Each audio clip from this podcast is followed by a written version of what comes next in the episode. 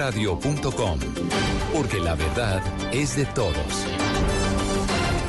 10 de la noche en Blue Radio, soy Joana Galvis y esta es una nueva actualización de noticias. El ejército capturó en el oriente del país a uno de los cabecillas del frente, Luis José Solano Sepúlveda del ELN. Se trata de alias Michael, quien sería el responsable, según las autoridades, de ataques terroristas en el Magdalena Medio, sur del Cesar y sur de Bolívar. La información, Verónica Rincón alias Michael, presunto cabecilla del ELN y quien fue capturado por hombres de la Quinta Brigada del Ejército y la Segunda División en el municipio de Ocaña, norte de Santander. Según las autoridades, es el responsable de varios atentados contra la fuerza pública en el Magdalena Medio, sur del Cesar y sur del departamento de Bolívar. El general Oscar Rey, comandante de la Quinta Brigada del Ejército, confirmó que el capturado entre los años 2016 a 2019 habría participado en varios hostigamientos, secuestros y acciones terroristas. Sujeto que llevaba siete años en esta estructura, afectando a los comerciantes y ganaderos de la región mediante extorsiones, actividades de secuestro y actividades de explosivos. Alias Michael además era francotirador y experto en manejo de explosivos. La aparición de varios panfletos en Venta Quemada, Boyacá, en los que se amenaza a ciudadanos venezolanos, encendió las alarmas de las autoridades. En el municipio ya iniciaron las investigaciones para dar con los responsables de estas intimidaciones. La noticia, Jairo Niño.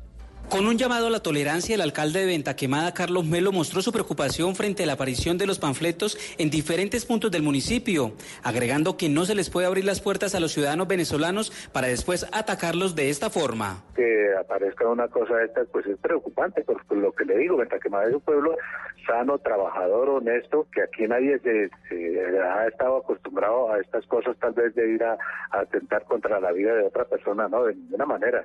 Y nuestra preocupación pues muy grande, claro, pero desde todo, todo punto de vista, mm, lo que le digo, rechazar estas situaciones. Y en cuanto a los venezolanos, sí hay un buen número acá, pero pues tampoco es el caso, no de ir a, hacer estas cosas. Por último, el mandatario de Venta Quemada solicitó a la Policía Metropolitana de Tunja, que es la que lleva la investigación, agilizarla para dar con los autores de los panfletos. Desde Tunja, Boyacá, Jairo Niño, Blue Radio. Las víctimas del conflicto durante la instalación de la Mesa Nacional de Participación Efectiva pidieron al gobierno cumplir con las 16 curules en el Congreso pactadas en el proceso de paz. María Camila Castro. Orlando Burgos, coordinador de la Mesa Nacional de Víctimas, habló sobre los retos de la mesa y se refirió a las 16 curules en el Congreso y dice que es una exigencia que el gobierno debe cumplir. El tema de las 16 curules sigue siendo para nosotros una exigencia, ni siquiera es un regalo, es una exigencia y que el gobierno nacional tiene que cumplir. Le estamos pidiendo al doctor Iván Duque, presidente de Colombia, que pase a la historia como el presidente que le entregó a los curules a las víctimas. Por su parte, Ramón Rodríguez, director de la Unidad para las Víctimas, aseguró que el compromiso que asumieron en el día de hoy es adelantar el plenario solicitado. Allí se construirá un plan de acción para revisar el tema de las curules. ¿Qué va a pasar con las curules? ¿Qué iniciativas hay y qué hay que hacer para que éstas se lleven a cabo? En otras noticias, Colombia paga pensiones por entidades que murieron en los 90. Puertos de Colombia, la Caja Agraria y el Instituto de Energías Nucleares son algunos de los casos. Marcela Peña. Colombia paga 320 mil mesadas a extrabajadores de entidades que hoy están liquidadas. El 23% ya pasaron a manos de sus herederos, según información que FOPEP entregó a Blue Radio. En 1997, por ejemplo, dejó de existir el INEA y todavía estamos pagando 22 pensiones. La Corporación Nacional de Turismo dejó de operar en ese mismo año y aún pagamos 64 pensiones. En 1999 cerró la caja agraria y todavía se están pagando más de 9 mil pensiones. Dos mil de ellas están en manos de herederos. El presidente de Asofondo, Santiago Montenegro, le pidió al gobierno que no aplace más el debate de la reforma pensional y que sea el presidente Duque quien lo lidere personalmente. El presidente Gaviria, que no estaba fuera del país, pero estaba a estas cosas, se metió en a negociar él directamente en Palacio con las diferentes bancadas. Y, el presidente Uribe igual. La reforma pensional, dicen los gremios, debería desmontar el esquema de subsidios a quienes reciben grandes pensiones de colpensiones por presuntos hechos de corrupción en un contrato para atención por ola invernal. La fiscalía le imputó cargos al exalcalde de Bucaramanga, Héctor Moreno Galvis. Verónica. Por irregularidades que halló la Fiscalía en un contrato por 1.100 millones de pesos para la atención de damnificados de la ola invernal del 2011, el ente acusador le imputó cargos al exalcalde de Bucaramanga, Héctor Moreno Galvis. Según la Fiscalía, Moreno Galvis tendría una presunta responsabilidad en los delitos de celebración de contratos sin el cumplimiento de requisitos legales, especulado por apropiación en favor de terceros y falsedad ideológica en documento público. Evidenció la Fiscalía una presunta apropiación de 172 millones de pesos, además que la entidad contratada no era idónea para la ejecución de lo convenido y tampoco se realizó una licitación pública. Héctor Moreno Galvis tan solo estuvo durante tres meses como alcalde de Bucaramanga tras la suspensión de Fernando Vargas. En noticias internacionales hay encuesta política en Venezuela, donde se revela que la confianza en Juan Guaidó cayó más de 20 puntos en los últimos cuatro meses. Santiago Martínez. Hola, buenas tardes. La confianza en Nicolás Maduro sigue siendo la más baja, menos de 20%, pero los números de Juan Guaidó también caen, actualmente por debajo del 50% de apoyo, cuando en mayo superaba los 70 puntos. Datos de la encuesta de Delfos, donde además se interpreta que los venezolanos hace seis meses veían que la política se movía rápidamente, pero ahora perciben a Guaidó y al conflicto político en general como estancados. Félix Seijas, director de la firma. Los números llegaron a estar en su mejor momento, casi en 70% de apoyo, de confianza en Juan Guaidó. En este momento están un poco por debajo del 50%. Siguen siendo números altos. Lo más importante es que las personas cuando hablan sobre Juan Guaidó no hablan que se tiene que ir. Eh, lo que dice es que se debe apurar. Seijas además advierte que así como ha caído la confianza en Juan Guaidó, también lo hace el poder de convocatoria, por lo cual duda que haya una masiva asistencia a la protesta ya convocada para el próximo 16 de noviembre. Desde Caracas, Santiago Martínez, Blue Radio. Noticias contra reloj en Blue Radio. Cuando son las 10 de la noche y 6 minutos, la noticia en desarrollo. Estados Unidos sancionó a tres funcionarios del gobierno de Daniel Correa en Nicaragua, a los que acusó de abusos de derechos humanos, corrupción y fraude electoral en el marco de su presión para un retorno a la democracia en ese país centroamericano. La cifra, la ocupación hotelera, llegó a 59,10% para el mes de septiembre y superó las proyecciones que se tenían para este año. Se acordó con esto de acuerdo con cifras de Cotelco. Y quedamos atentos porque el expresidente de Panamá, Juan Carlos Varela, denunció haber sido víctima de una interceptación de conversaciones privadas telefónicas y de que su contenido ha sido distorsionado al hacerse público. Ampliación de estas y otras noticias en blurradio.com. Continúen con bla bla blue. El mundo está en tu mano. Escúchalo. Noticias de Colombia y el mundo a partir de este momento. Léelo, entiéndelo, pero también opina. Con respecto a la pregunta del día. Comenta. Yo pienso que código. Critica. Sí, pienso que. Felicita. Vean que el pueblo lo está respaldando. En el fanpage de Blue Radio en Facebook tienes el mundo y un espacio para que compartas lo que sientes. Búscanos como Blue Radio en Facebook. Tú tienes mucho que decirle al mundo, porque en Blue Radio respetamos las diferencias. Blue Radio, la nueva alternativa. ¿Qué tal una deliciosa torta? Unos ricos pastelitos, unas exquisitas galletas, un pan calientico, con harina de trigo, los farallones. Y es rico alimento, suave, rendidora, deliciosa y gustadora. Con el trigo de las mejores cosechas, harina Los Farallones. Calidad y rendimiento inigualable. Trabajamos pensando en usted. Shakira siempre es noticia y se la tengo, si le parece. Estoy perfectamente de mi garganta. Tú sabes que no la debo forzar. Espero que me entendáis. ¿Y cómo va la preparación para esa gran presentación del Oh, Super Bowl? No, no, no. negociaciones a ver si me, te- me dejan cantar el himno de Colombia. Bueno. La libertad Por eso sigo cuidando mi voz para que no me vuelva a suceder eso. Porque es terrible. o sea, Espérame un, un segundo, por favor. No, es que estoy hablando por teléfono, mierda, no jodas. Un día de ¿Es posible, don Álvaro, después de oír al general Navarro, que nadie supiera que había niños en ese bombardeo y que habían muerto, Álvaro? Yo me prefiero creerle al gobierno de las fuerzas militares porque lo contrario es pensar que las fuerzas militares tomó una decisión a sangre fría. No solamente costó la vida de ocho niños, sino que le hace mucho daño a las instituciones, a las propias fuerzas militares. Los próximos bombardeos van a tener un escrutinio mucho mayor. Estás escuchando Blue Radio, un país lleno de positivismo, un país que dice siempre se puede. Banco Popular. En el mundo de antes escuchabas. Amor, ¿y si nos vamos para San Andrés? Y tenías meses de planeación. Hoy escuchamos. Solo por hoy, 60% de descuento para viajar a San Andrés. Y eso no te da mucho tiempo. En un mundo que va así de rápido, necesitas una tarjeta de crédito express. Solicita la tuya y te la entregamos fácil, rápido, sin papeles y lista para usar. Para que las ofertas de viaje no se vayan volando. Banco Popular. Somos Grupo Aval, vigilado Superintendencia Financiera de Colombia. Hoy en Blue Radio. ¡Hey! ¿Qué tal amigos de Blue Radio? Los saluda Luis Fernando El Negro Salas. Y esta noche los espero muy puntualitos a las 10 de la noche porque voy a estar en Bla Bla Blue. Es jueves y tu lengua lo sabe. Así que vamos a hablar de todo lo que ustedes quieran. Ustedes solamente pongan el tema que yo ponga la lengua. Ya saben, esta noche a las 10 nos escuchamos por Bla Bla Blue. Bla Bla Blue. Conversaciones para gente despierta. De lunes a jueves desde las 10 de la noche por Blue Radio y bluradio.com. La nueva alternativa. ¿Qué se requiere para una buena conversación? Un buen tema, un buen ambiente, buenos interlocutores, preguntarles a los que saben y dejar que todos expresen su opinión. Cada noche encontraremos los ingredientes necesarios para las mejores conversaciones en Bla Bla Blue. La manera ideal de terminar el día y comenzar uno nuevo. Aquí comienza Bla Bla Blue. Conversaciones para gente despierta. En vivo, desde el estudio principal de Blue Radio, en Bogotá, Colombia. Aquí está Bla Bla Blue. Hey, buenas noches, Colombia, ¿qué ha pasado? Buenas noches. Muchísimas gracias. 10 de la noche y 11 minutos. Estamos en vivo, estamos, Estamos en ready. vivo, papi. Estamos ready para el party. Esto es Bla Bla Blue. Este es el primer talk show que se hace en la radio en Colombia. Va a ser el último si usted no lo escucha.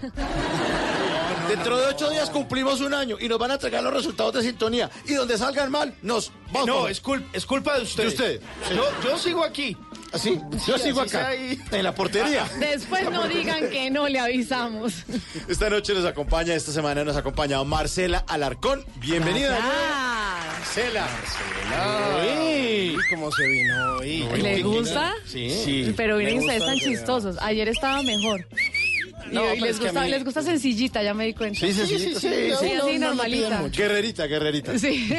En la primera hora de nuestro programa siempre invitado especial. El invitado ya llegó, está en el camerino, ¿cierto? Sí, señor, está en el camerino, está comiendo chontaduro. Ah, qué Bueno, Uy, qué esa fue la exigencia. Sí. Yo voy, pero si me traen chontaduro. Pero- Échame la harta salve. Lo maquillan, ve, por favor, y lo traen ahorita. Claro que ya sí, lo vamos a ya traer. mismo lo hablamos. Pues, oiga, pero tengo que decir una cosa antes de que llegue el invitado. Sí. Yo me moría por ese man. ¿En serio? No, ya no, porque ya el man está casado. Bueno, cuando lo traigamos... no, no, no, me van a. echar al agua. Ah, bueno. Uy, ustedes son muchas... O sea, que está oyendo de en el camerino. Bueno, vamos a ver. Si qué oso. Ahora preguntamos. Qué oso. En la primera hora de nuestro programa, siempre invitado grande, especial, especial esta noche. En la segunda hora vamos a hablar en serio porque este sábado 9 de noviembre se cumplen los 30 años de la caída del muro de Berlín. Vamos a estar con Nico Pernet, Nicolás Pernet, nuestro historiador invitado, porque nos va a contar por qué construyeron el muro. Sí, señor. Hace tantos años, por qué se demoró tanto tiempo construido, por qué dividió a Alemania y por qué lo, de- lo derribaron y cómo cambió el mundo a partir de la caída del muro de Berlín. Chévere ¿Qué la tiene segunda que ver por ahí toda la guerra fría, Todo el contexto, cómo se Es, dividió un- el mundo? es, un, es una parte de la historia muy chévere que todos te- tenemos que conocer. Y después de las 12 de la noche, porque vamos, vamos, seguimos derecho, el programa 100% de ustedes en el 316-692-5274, la línea de bla bla bla para que ya, llamen ustedes y hablemos sin parar. Pero este programa no se hace solo. No, Así señor, como yo no tengo un árbol de billetes en la casa, señor. Este programa lo hace el grande. El Diego Garibella. ¡Eso! Número 10. Hola, soy El- Gary. El 10 en la producción. Hola, soy Y Gary. el que le pone hola, soy Gary, se llama Rafa Arcila, directamente. Ah, no, Estuvo en México como tres días y llegó hablando mexicano. ¿Pero trajo mezcalito o nada? Sí, sí trajo, sí Ah, trajo. es sí, de los sí, míos. Sí, exacto. Trajo, pero llegó hablando mexicano, le hace daño la, la comida colombiana. Es que el Eh, charrito arcila. sí, que- Menos mal charrito y no chapo. Charrito, bueno. el, chapa- Sí. el chapito Arcila. tiene más Chapito Arcila. Bueno, estamos listos entonces. Mi nombre es Mauricio Quintero. Le damos la bienvenida a los Coquillos.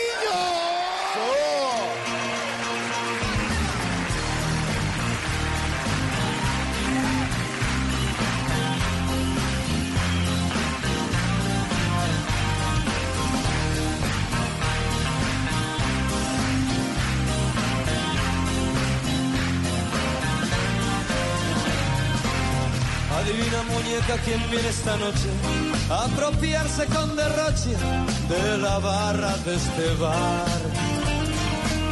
Todavía no perdí el sentido común, no necesito de Freud, ni mi familia huyó al ayuno. Solo quiero concentrarme en este lugar. Mucho tiempo, mucho tiempo, más o menos hasta el amanecer.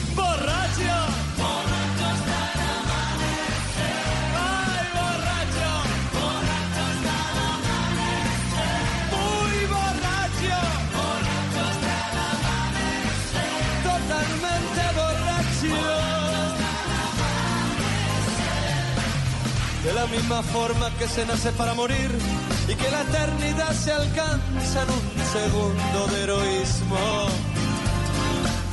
Soy testigo de una curación milagrosa. El alcohol limpia mis heridas y me impide verte. Solo quiero concentrarme en este lugar. Mucho tiempo, mucho tiempo, más o menos hasta el amanecer.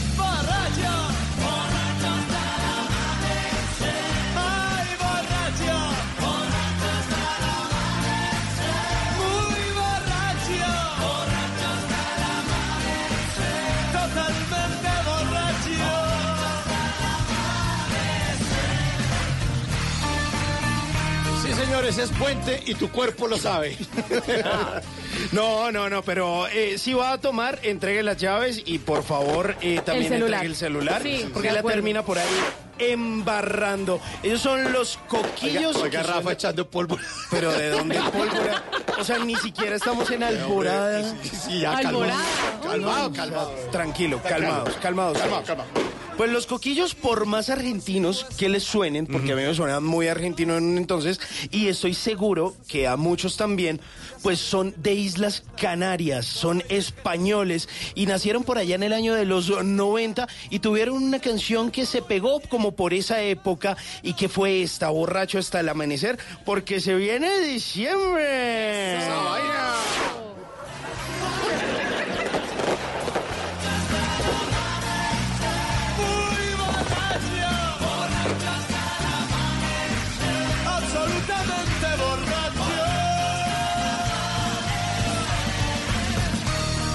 Bueno, mientras pasa todo este humero de la pólvora.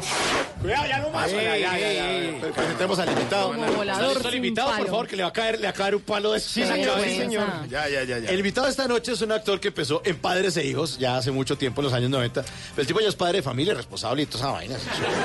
Eran otras épocas. En los años 90, al final de los 90 empezamos a decirle el negro, pero como ahora no se le puede llamar a la gente así, porque se nos delican, hacen marchas, paros, llaman ONGs. Entonces recibamos con un fuerte aplauso a Luis Fernando, el afrodescendiente Ya te, iba- ya te iba a decir justamente eso, el afrodescendiente. Sí, eso está bien.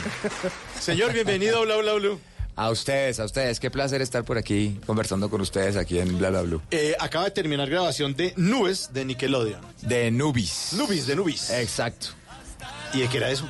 Eh, um, es una historia, es una historia bastante, bastante cool.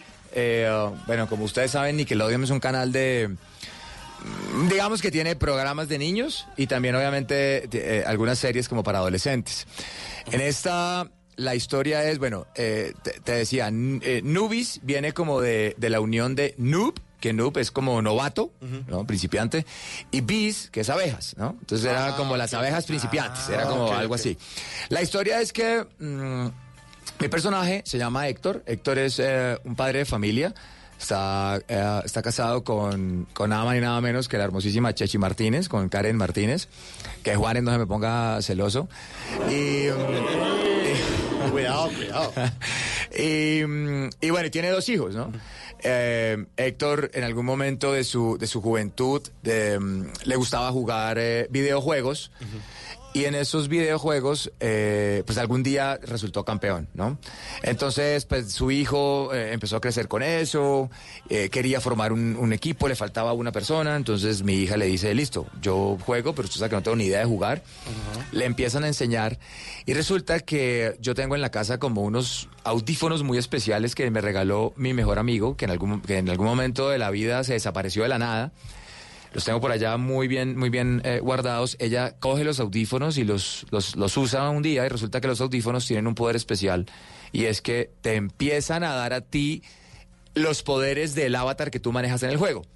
Entonces ahí empieza como lo divertido porque entonces mi hija empieza a adquirir poderes para desaparecerse, para tiene hipervelocidad o poderes para para, para hipnotizarte y darte una orden y que tú la cumplas. Entonces, pues obviamente es, es, es, es algo ya que, que se vuelve muy divertido para, pues, para los muchachos. eh, las niñas, pues casi todas las que, o bueno, casi todas, no, todas son muy lindas las que están en la serie, los muchachos muy guapos. Entonces, obviamente, pues para, para un adolescente es, es una historia bastante divertida. Sí, Nickelodeon era un canal para niños, pero los niños se crecieron, entonces tocó empezarle Exacto. a hacer programas para adolescentes. No, también, también tienen muchos, muchos, muchos programas para niños porque a mi hijo le encanta, por ejemplo, a mi hijo le encanta Nickelodeon, pero pues mi hijo apenas tiene, va a cumplir cinco años, pero digamos que no entendería la serie, pero la serie sí, como yo pienso que por ahí después de ocho o nueve años ya, ya, ya pueden entender un poco la serie.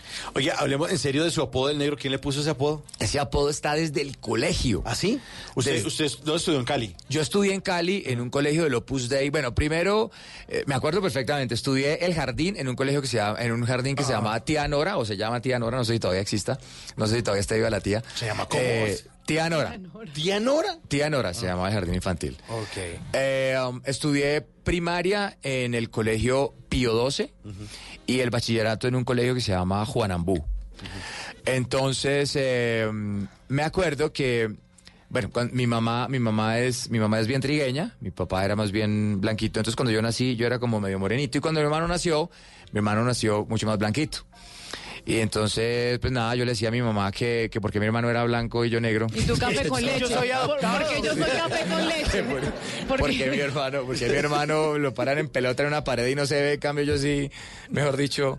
Entonces era, eh, ellos en algún momento le contaron al rector del colegio, porque mis papás tenían como muy buena relación con, con, con el rector del colegio, y el rector le dijo, ah, sí, pero ya le quitamos esa pendejada y me pusieron el negro. Y desde ahí, o sea, me pusieron el negro Salas, ya como de apodo, y desde ahí ya, ya, ya se quedó a mi casa, llamaban y, y le decían, es que, es que yo no sé cómo se llama, me pasa el negro, por favor. Ay, Y yo, qué "Ay, pesado. es que era mi nombre", le decían, "Ay, no". Bueno, es el negro, por favor. es que a eso le pasa a uno mucho. Uno no, a Sí, no se sabe los nombres de los amigos, sino los apodos. Sí, sí, que el gordo, el enano, el no sé qué, el... Pero, Sí, pero a veces ni siquiera el Rolón. nombre. No, pues cuando los veamos allá en televisión, alias el gordo, alias... Más o menos. Alias El gordo Chapo. lindo. Oye, pero cómo está complicado el tema ahora, ¿no? Ahora na- nadie se le puede decir. Yo también tenía amigos que le decíamos del negro, ahora no. El no, afrodescendiente. No diga eso porque... na, na, na, na, y uno- Pero a usted no le molesta. A mí, pero para nada, pero para nada. Digamos que, pues fue como con lo que, con lo que siempre, siempre, siempre crecí y no, a mí no me molesta. De hecho, de hecho, de hecho, pues es muy difícil con la, con la gente que uno, o con las personas que tú conoces todos los días, a veces grabarte los nombres. Entonces, digamos que para mí, de cariño, yo a veces le digo a la gente negrito. ¿Qué negrito? ¿Qué más? ¿Vieron que cómo amaneciste hoy? Ah, bueno, mi hermano. Eso ah, es muy bueno, de esa negro. región, además. Sí, de- en sí, el eje cafetero y en el y valle en se el hizo valle, sí. Pero lloró cuando le empezaron a decir negro, negrito. Nunca.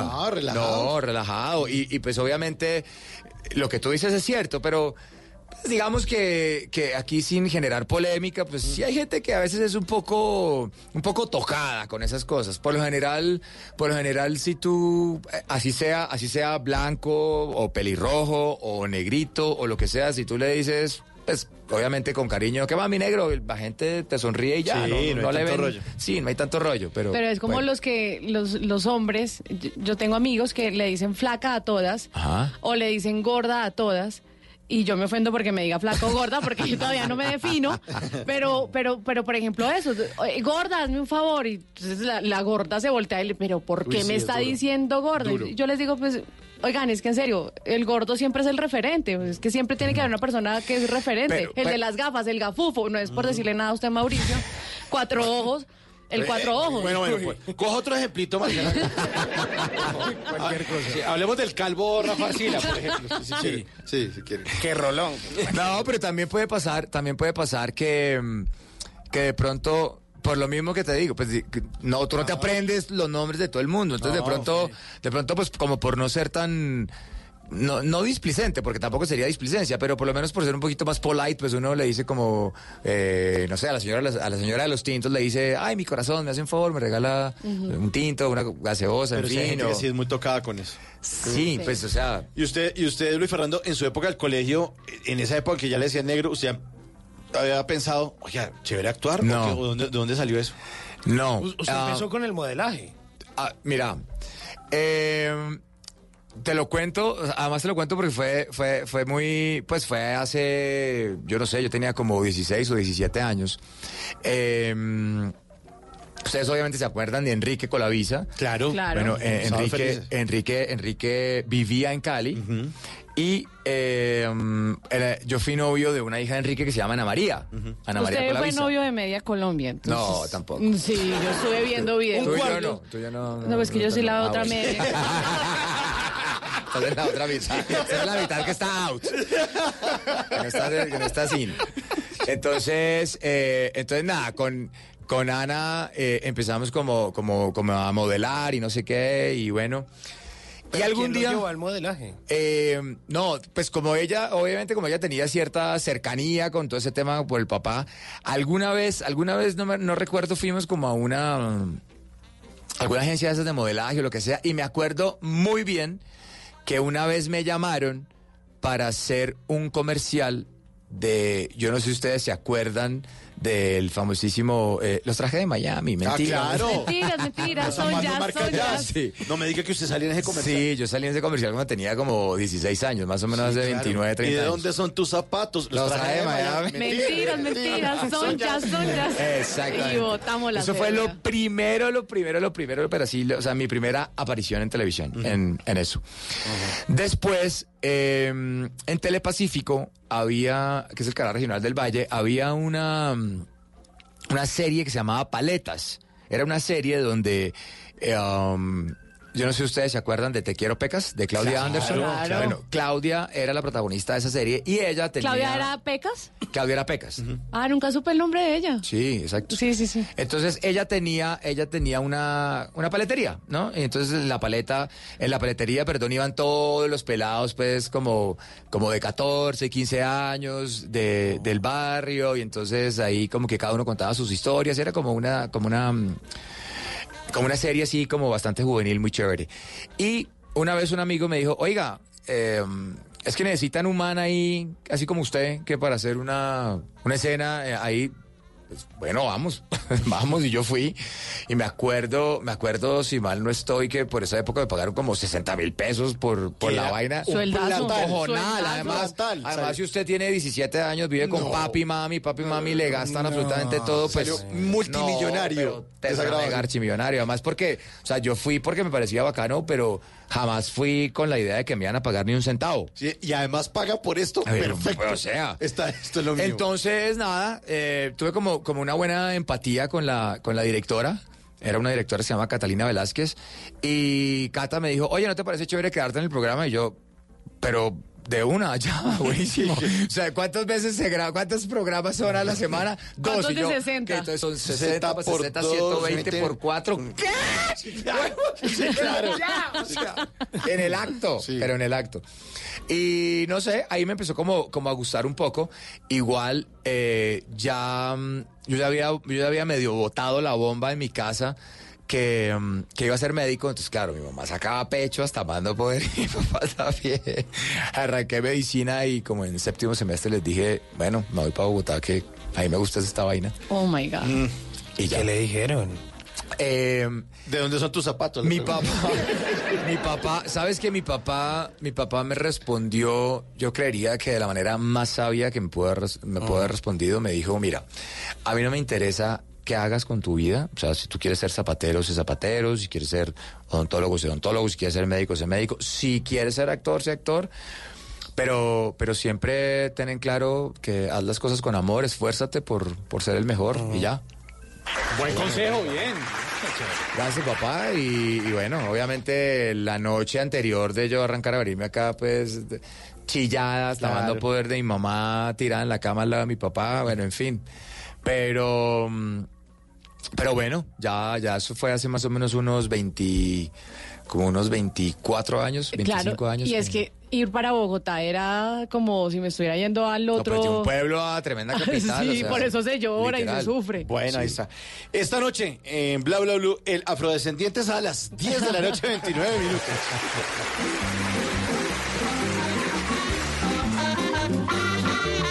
Y ahora en Bla Bla Blue, venimos a robar. Muchísimas gracias, venimos a robar porque venimos a robar. Me robé unos trinos por ahí, pero los voy a robar. ¿Cuáles son sus arrobas en las redes sociales, Luis Fernando? Eh, realmente la, la red social que más uso es Instagram. Es arroba luisfsalas74. 74, ahí, ahí ya pueden hacer cuentas de, de cuántos años. Venimos a robar porque venimos a robar. Arroba Natalia F. Arevalo posteó en su cuenta de Instagram una imagen con un texto que dice, un día eres joven y al otro día estás buenísima para la edad que tienes.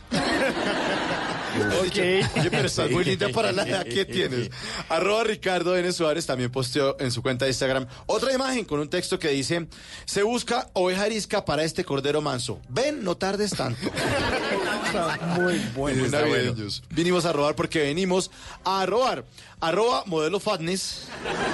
¿Modelo qué? ¿Me fatness, modelo fatness. Yo qué hago si se llama así. Yo no bautizo Twitter.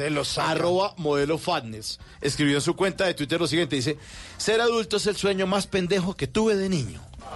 De acuerdo. Estoy completamente de acuerdo, sí. Me Uno desesperado por crecer y ya cuando crece dice quiero no. volver a ser niño, pero en el acto. Y este último, arroba GH García L, eh, posteó una imagen con un diálogo tierno entre una mamá y un hijo. El diálogo dice, mamá, mamá, en el colegio me dicen que usted es una ñera. Uy, monstruo, ¿a lo bien?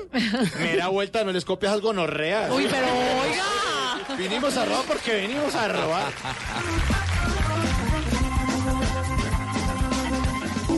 Bla Bla Blue. Conversaciones para gente despierta.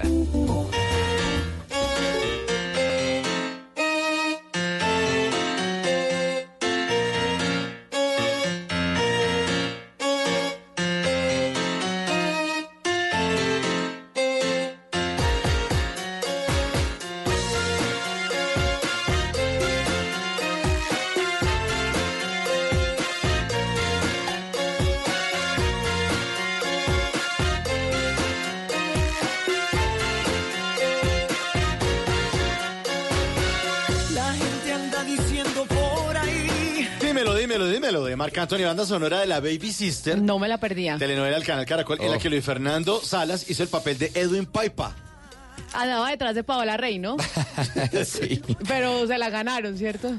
Dime, sí, claro, Sí. además porque es que este man sudaba como loco y quién, Sí, quién va a querer, sí. quién va a querer así tenga, así el papá sea el dueño de la vaina de taxi, tenga plata, que mamera. pobrecito. a pasar lavado todo el día. No, pero yo creo que había muchas que en la vida real no les hubiera importado. No sé, pero, igual a mí, sí, a mí sí me hubiera importado que mamera. que mamera que le No, pero yo tuve un novio que sudaba mucho. ¿Sí? Le Sí. sudaban las manos. Eso, eso es una enfermedad y tiene un nombre. Pero- y entonces él tenía pero- que andar con un pantalón como impermeable y se- cada vez que, cada rato se lo pasaba limpiándose las manos. El noviazgo duró 15 días, obviamente. Ah, ¿ves? ¿Ves? Ah, se tiró, se tiró el charco feo. Además que a él le sudaban las manos, a Edwin le, sudaba- le sudaba... Todo. O sea, todo. Este deseo no me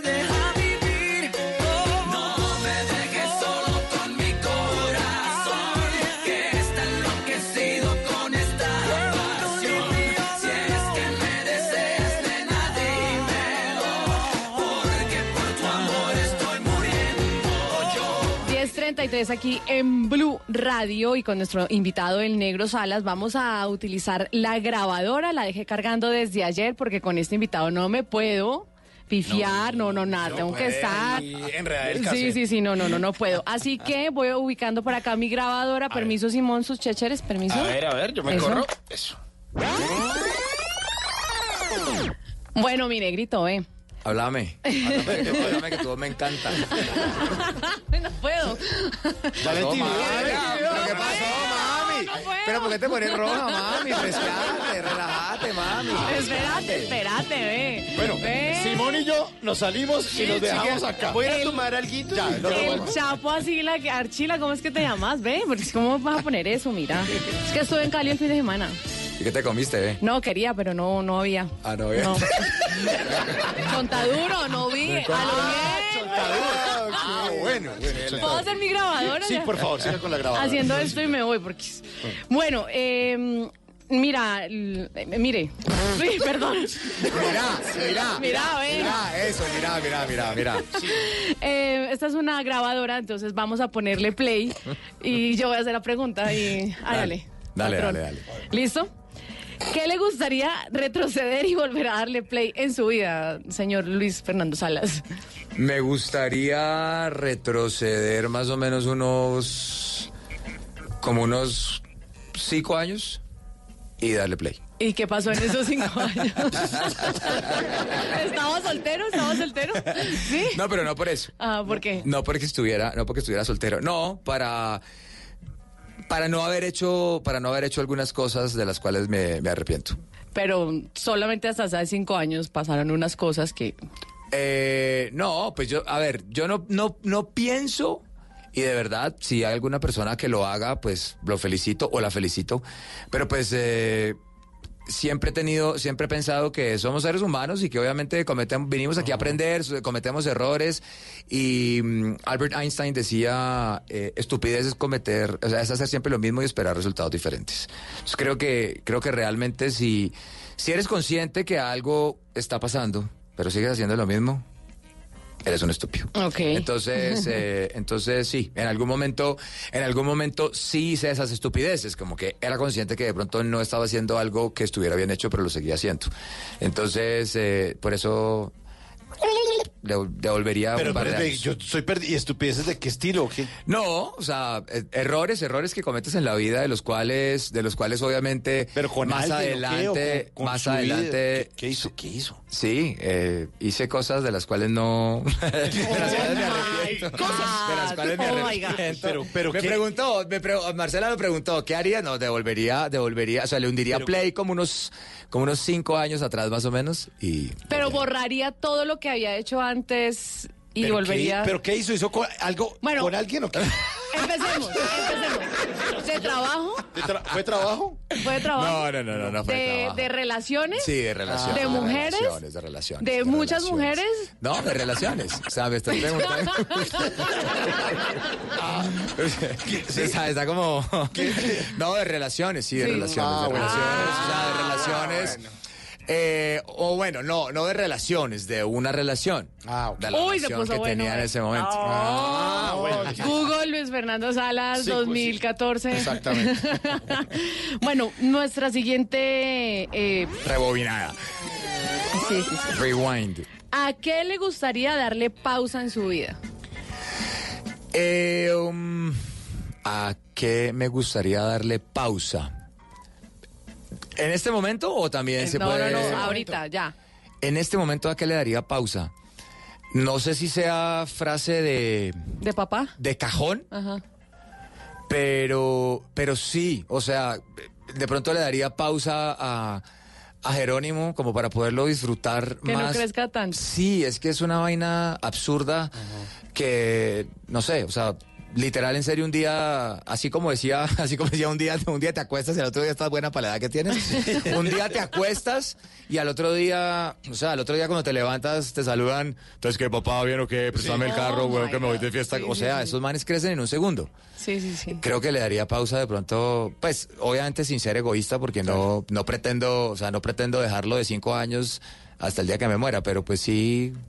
Un, un poquito par de más. ditas, un par de ditas. Un poquito sí, un más. Es- eso poquito. casi siempre contestan los papás, ¿no, Mauricio? Sí, Ayer nos sí. contestaron lo mismo. Sí. Sí, sí, Lo que pasa sí, es que sí. aquí en esa mesa no hay hijos. Ah, ok. Entonces no No, entendemos. te- no, no, no, sí. no usamos hijos. entonces No, no, ayer nos Sí. contestaron lo mismo y todos quedamos como... ah, Ah, bueno, Ah, sí. bueno. Bueno, pero entonces ya saben, entonces ya saben, o sea, ya saben lo, lo, lo, pues en realidad, en realidad, para mí sí ha sido, sí ha sido lo máximo, sí ha sido lo máximo y para mí sería chévere como, como poder, como poderle dar pausa a ciertas, a ciertos momentos, ciertas cosas con él. Y nuestra grabadora, este último botón que es dos botones, porque es el play y el rojito que es el rec. ¿A qué, qué le falta por grabar o por darle rec? Eh, no, a muchas cosas. A muchas cosas. Am, para mí, bueno, no sé, no sé si estoy malinterpretando la pregunta, pero por ejemplo, ¿A qué me gustaría darle, a qué me gusta, qué me gustaría grabar? Me gustaría grabar un disco. en serio me parecería, ¿pero canta? me parecería lo máximo. No, no, no, tengo ni idea de cantar, ni de tocar guitarra, ni nada, pero me parecería lo, lo máximo. Pues además no entiendo por qué se sorprenden y me abren los ojos diciendo, usted canta, y es que muchos de los que cantan... en Ah, bueno, cante, cante. Ah, bueno, sí, pero tráeme el autotune. Necesito el autotune para poder, ¿Cuál es can- un ca- Bueno, para no, poder hagamos un karaoke. Imaginémonos que estamos en un bar en la 116 en la ciudad de Bogotá de karaoke. Son las 12 de la noche y es el turno en la mesa para salas. Negrito, ve tu canción, ¿cuál vas a cantar? Cantá, Negrito, brindá, brindá, ¿cuál vas a cantar? Eh, uy, pero es que me la pones difícil. Échele, échele, échele la Me la música. pones Sí, difícil. hágale, hágale. Además, porque no, no soy de esa, No, no. de ¿Que esa no? clase de música. No, eso es que Ah, puro tú dices, Nietzsche. ah, en la 116 ahí en Claro. No, no, no, no, No, karaoke cualquiera, ¿qué? Puro Nietzsche, Luis No, Miguel. no, la verdad, la verdad, eh, me encantaría de pronto una de soda, porque me, me encantaba. Ah, inclusive en, en Nubis trabajé con el sobrino de Cerati. eh, porque me, me gustaba muchísimo Soda Stereo. Era medio rockero, entonces me gustaba Poison y Motley Crue y Def Leppard y Alice Cooper y todas esas eh, Guns N' Roses me encantaba. Y pues hoy en día tocaría, pues, no sé, cantar, cantar, cantarte un Yatra, un Turizo o algo así por el estilo. O sea, pasamos de soda a turismo y yatra. Pues lo que pasa es que todo No, tienes, la que, tienes que evolucionar claro, un poco claro, con la que ir con música, la por música, que está favor. crossover, o sea, sí, por sí, supuesto. sí, o sea, crossover. que si pudiera te cantaría artistas electrónica, pero evolucionamos. por favor. ¿Qué pasa? Pero entonces, ¿qué? Mi No, y también, y sabes que también, sabes que también me encantaría, o sea, que sería como, en serio, así un sueño, eh, pero hecho realidad, que también grabaría. Eh, me encantaría hacer una película, pero una película así súper, súper Hollywood, pues de que no, o sea, que no tiene límite de presupuesto, así con todos los efectos especiales, lo máximo, eso me gustaría.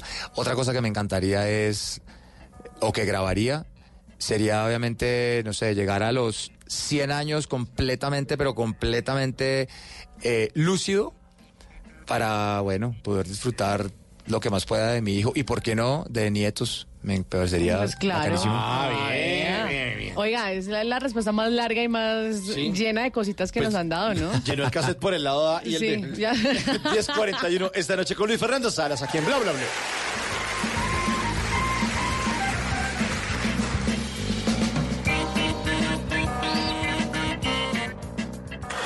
Lo que algún día fue noticia, hoy es historia. En Bla Bla Blue, antes de que se acabe el día. Thank you.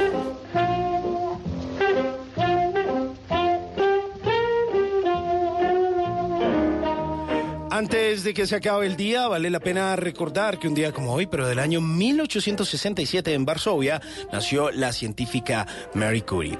En aquel tiempo, la mayor parte de Polonia estaba ocupada por Rusia, que tras varias revueltas nacionalistas sofocadas violentamente, había impuesto su lengua y sus costumbres. Marie Curie eh, fue siempre la primera eh, estudiante de su clase y dominaba los idiomas ruso, polaco, alemán y francés.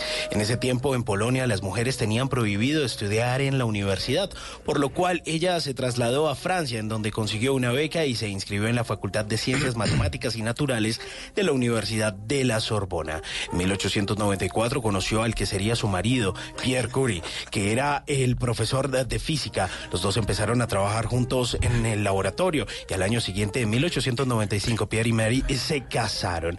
Pierre y Mary se dedicaron a estudiar los materiales radioactivos. Los dos sufrieron quemaduras y llagas producidas por los peligros de estos materiales. En 1903 Mary fue galardonada con el Premio Nobel de Física y en 1911 recibió el Premio Nobel de Química. Antes de que se acabe el día, reconozca la labor y el talento de cada mujer que tiene al lado. Vaya allá, ya mismo, y dele un abrazo y un abrazo radioactivo que las llene de amor. Nunca te irás a la cama sin aprender algo nuevo. Bla Bla Blue.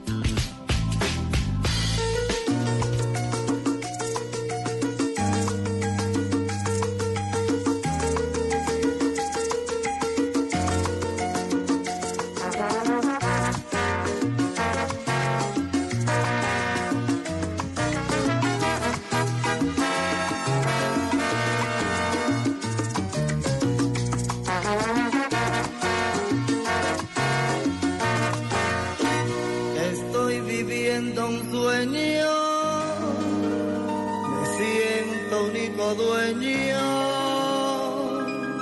del amor.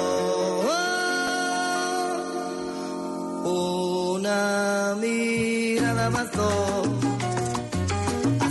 sucedió. 1044, seguimos en Bla Bla Blue. Nuestro sueño, el grupo Nietzsche Banda Sonora de la serie Nietzsche 2014, en la que Luis Fernando Salas hizo el papel de Mike. Mike Reyes. Además que mm, eh, no se me va a olvidar nunca esa producción.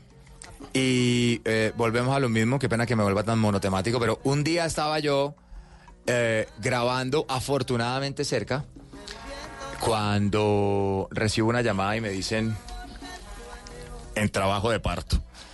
Entonces, Oh, claro, obviamente me entró el desespero más horrible. Obviamente, ya el, pues el director dijo, no, ¿cómo así? Ya, chao. váyase. Y bueno, como hasta, como hasta la 1 y 40 de la mañana ahí, esperando a que llegara el jovencito. Y en ese momento estaba grabando eh, Nietzsche. En ese momento cuando nació Jerónimo. ¿Y ese, y ese personaje de Mike, cómo era? Era, era, eh, realmente, realmente yo no conozco, no conozco como la historia bien de, de- del grupo Nietzsche, pero Mike era como un man que trabajaba en una emisora y pues más o menos, eh, más o menos le quería hacer la vida imposible eh, a Nietzsche. Eh, quería payola, no, no entiendo por qué si eso no pasa, no, no sé, no es, no es algo tan normal. Pero- emisoras que- sí, no, Ah, sí. pues, eso no, no existe, no sé, la verdad, a mí me- alguna vez me dijeron la palabra payola, pero no sé qué significa, no sé, no, no- ni idea. Soborno es que para que pongan las No canciones. Ni idea qué será eso. Pero bueno. musicales no Nadie hacen ha eso. pagado. Pero algo así, algo así era lo que hacía Mike. Mike era, era, era un man de. Eh, quizás, quizás eh, puede eh, haber un nombre que, se, que, sea un Mike que se pueda hacer, que en la actualidad pueda ser un Mike, que no Sí. lo voy a decir. No, que vamos a votar aquí nombres, no. Pero sí, o sea, Mike era ese. Mike era un man que, que le hacía la vida imposible a estos manes y, y en realidad era, era una caspa. Sí. Sí, era una caspa. porquería. el viejo Mike era un. Era un, era un, un, un- un mal ser humano. Oiga, Luis Fernando, lo queremos Señor. invitar a cenar. Uf. Sí, vamos a abrir las Sí, puertas de nuestro favor, si restaurante. El restaurante se llama el Gordon Blue. Bienvenido al restaurante Gordon Blue. Por favor, eh, lo va a atender su mesero Michelin. Por favor, atienda a su- Se parece por las llan- Perdón. Perdón. No, eh, buenas noches, eh, señor Salas. Bienvenido a su restaurante El Gordon Blue. Mi nombre es Simón, pero me puede decir Michelin eh, porque soy la única estrella que tiene este restaurante. Eh, soy el mesero que lo va a atender en esta noche de conversaciones para gente despierta. Permítame preguntarle, ¿mesita para dos o viene solo? Eh, para dos está Para- bien, para mijo, dos, gracias. está bien. bien. Eh, ¿Le gustaría empezar con un vinito, un cóctel, un aguardientico, una No, no, no, un vinito, vinito, vinito. ¿Vinito? Sí, sí, sí, ¿Con sabroso quién le gusta vinito. salir a tomar un vino? O en un lugar, tomarse un vinito con quien se lo disfruta. Eh, bueno, digamos que un buen vino, pues un buen vino te lo puedes. La verdad no soy amante, no soy amante al trago, pero el vino me gusta. Lo confieso, el vino me gusta. Eh, bueno, pensaría que un vino, un vino con unos, con unos amigos, charladito, chévere, y pensaría también que obviamente un vino con la persona que, que amas, que te gusta, que Ajá. te inspira, que te agrada. Bueno. O sea, con Sí, ¿no? Pero, pero sí, sí, sí, sí. Pero listo, perfecto. Eh, permítame ofrecerle de entrada en restaurante. en- Entenderá que no nos quedan muchas opciones, ya, ya, ya es hora, tarde, sí. 10.48 Ah. de la noche. Ya llega muy tarde. Pero, pero de entrada eh, nos quedan unos muslitos de pollo, eso sí, muy llenos de testosterona, para que nos hable de esa obra en la que usted estuvo durante mucho tiempo, Machos. Machos. Eh, tuve la fortuna, tuve la fortuna de trabajar ahí con, con dos monstruos actores que son Julito Pachón. eh, ¿Se acuerdan de Lindo Lindo? Sí, sí, sí. Y, de, y con, con Julián Caicedo, eh, el famosísimo Caremonja en la selección.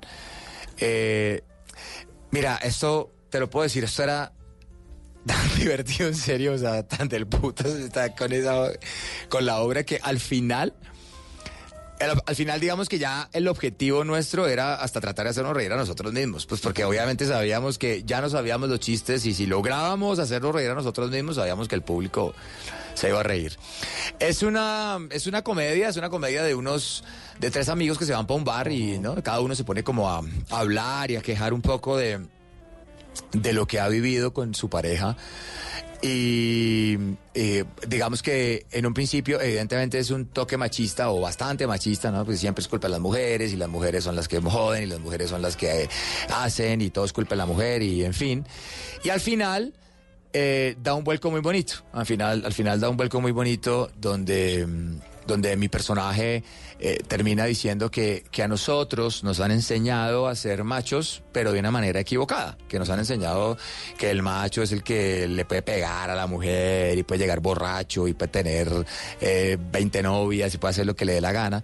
Y que realmente él- eso no es ser un macho, sino que ser macho es todo lo contrario, el que ayuda en la casa, el que respeta a su esposa, a su familia, da, da. Entonces digamos que al final da un, da, un- da un, da un vuelco muy bonito y, y, pues a la gente le ha gustado, se ha divertido mucho, pero en realidad es, es chévere, es divertida. ¿Y vamos a tener por ahí de pronto nueva temporada de machos o qué? Mm, No te sé decir, no te sé decir si, si vamos a tener nueva temporada o no, porque, eh, bueno, Juan Ricardo Gómez, que es el que, el que, el que escribió la, la obra, para mí Juan hoy en día, no sé, creo que es el, el- como el más pilo para, para toda esa clase como de, de comedias y de eso. Entonces todo el tiempo está, está como innovando, está produciendo. Ahorita mismo están, están en temporada en el teatro con, con una que lanzó hace como, como dos meses. Que Marcelita debería ir a verla, pues se llama Quiero enamorarte y son cinco Oh, hombres. my God. salen cinco hombres que salen al principio todos sin camisa y en, y en calzoncillos pre- pre- apretados. entonces- Que hay que ir a ver, pero hay mucho por ver. Tengo mucho para ver. Bueno, eh, eh, permítame ofrecerle de plato fuerte, pues usted entenderá, pero es, es lo que nos queda, es lo que hay, pero sé que le gusta. Ah, caray. Eh, arroz, frijoles y una tajada de plátano. Para que nos hable de esas vivencias en Cali. Ah, y un poquito de sancochito, me dicen que me queda por Ah, ahí. sí, un platico, un platico. Platico de sancocho. ¿Qué es lo que más extraña de Cali y de No, esa relación con su familia y sus explícame, sobrinos? Explícame, o sea, explícame cómo es que arroz, frijoles, Con plátano. y- plátano y el chicharrón, ¿qué, papi? No joda. No. Ah, chicharrón. Claro, Le van- el chicharrón, le van a faltó quitar el esos- aguacate, o sea que... Le van a quitar la estrella. No, no, no, pues que mire la hora que No, es. ya- Es lo que que- queda. es que de pronto le caía mal el chicharrón, pero ya mismo se lo traigo. No, Bueno, le está diciendo eh, que no. Qué extraño, qué extraño, sí, claro. ¿Ah, sí? Pero por favor. ¿Y con limoncito? Y o sea, Papi, me qué extraño. Me extraña, papi. Me extraña, gordito. ¿Esa estrella qué? Mira. Estrellado, papi, usted con ese, con ese menú. Eh, qué extraño de Cali, evidentemente a, a mi familia. Obviamente extraño muchísimo a mi familia. Eh, a veces, obvio que cuando éramos, cuando éramos pues, niños y jóvenes, peleaba todo el día con mi hermano, pero hoy llego a la conclusión, y si me está escuchando algún papá o alguna mamá que los hijos mantienen agarrados, entre- yo creo que cuando son pelados, entre más se agarran es porque más amor hay. Te digo, mi hermano es mi adoración, lo amo y lo adoro con toda el alma. Jorge Eduardo Salas es el polo opuesto a mí. Pero, pero tengo una relación bellísima con mi hermano, entonces, digamos, por ende tengo una relación muy bacana con mis dos sobrinos. Mi sobrina se llama Martina, que tiene 13, y mi sobrino Mateo, de 11. Y tengo una relación espectacular con ellos, entonces obviamente extraño mucho eso, extraño mucho, obviamente, a mi mamá, a mi abuela. Eh, mi abuelo falleció hace, hace como 20 días y mi abuela cumplió años hace 8 días, entonces pues obviamente imagínate, duro. duraron 72 años casados. No más. Solamente eso, literal hasta que la muerte los separó. Entonces, entonces claro, o sea, extraña mi, eh, mi familia, mi familia es, es una típica, típica familia, pues que el 16 de diciembre se reúnen y la novena y los aguinaldos y el amigo secreto y la cosa. Entonces, todo eso se extraña mucho. Extraño la comida porque amo la comida bayuna. Tengo un tío y le voy a cobrar el comercial, le voy a cobrar la cuña. Tengo un tío que vende hace como 25 años lechona en una esquinita ahí en, en, en, un puesto en Cali. ¿En dónde? Pero en, la, en toda la 70 con Paso Ancho, en Cali. Se llama Goyo. Es espectacular la lechona, o sea, no es porque sea la de mi tío, pero en serio es espectacular. Entonces yo, cada que voy a Cali, ese es mi desayuno un sábado y un domingo. Una Ah, pero gaseosita suave. fría con un des- y el- pero el desayuno, pues el desayuno, claro. Nueve y media de la mañana una cajita de lechona con una gaseosita. Normal. Uy, qué delicia. Lo Normal. máximo, Mauro, pero lo máximo. ¿Paso ancho con, con 70? La paso ancho con 70. o sea, si a algún día vas, sí. si algún día Ah, vas bueno. preguntar, pero, pues, además que el, el apodo de Goyo, qué descuento. el apodo de Goyo es porque, porque él es gordo. Entonces el, el hijo, por decirle gordo, le decía Goyo. y, ahí, y ahí se quedó, y ahí se quedó Goyo. Bueno, y de postre, eh, permítame, le traigo. Es un flan, un flan de amor como sobre, sobre salsita de chontaduro para que nos cuente de esa Flan de relación. ¿Ese es un flan de amor? Con salsita de amor, con Claro, además porque el chontaduro tiene fama de ser afrodisíaco. Claro, pero, pero quiero que me hable de esa relación muy bonita que había entre su papá y su mamá, que era casi que un amor a primera vista, que se querían mucho, que no peleaban, pero además de esa significativa despedida con su padre. Sí. Eh, bueno, eh, evidentemente sí, o sea, es un tema, es un tema que y, y vale la pena y bacano que me lo preguntes porque es que en estos días, en estos días, eh, mi, mi manager hizo una, una reunión de, de Halloween. Yo no fui disfrazado. No, fui simplemente en jeans, en camiseta, bueno, en fin. Entonces, en, en- en un programa de chisme me preguntaron por qué no viene disfrazado. Entonces, pues respondí, no vengo disfrazado porque mi padre murió el 31 de octubre. Entonces, pues para mí, obviamente, la fecha no es que sea la más especial. A ver, murió el 31 de octubre del 97.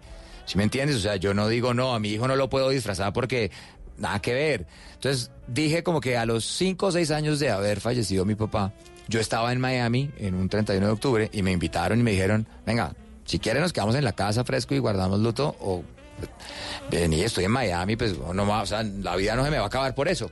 Pero pues tampoco es que sea para mí el, el plan más increíble de salir a disfrazarme. Y hago la aclaración porque no tiene nada que ver con la pregunta que me hiciste, pero, pero ya para allá voy.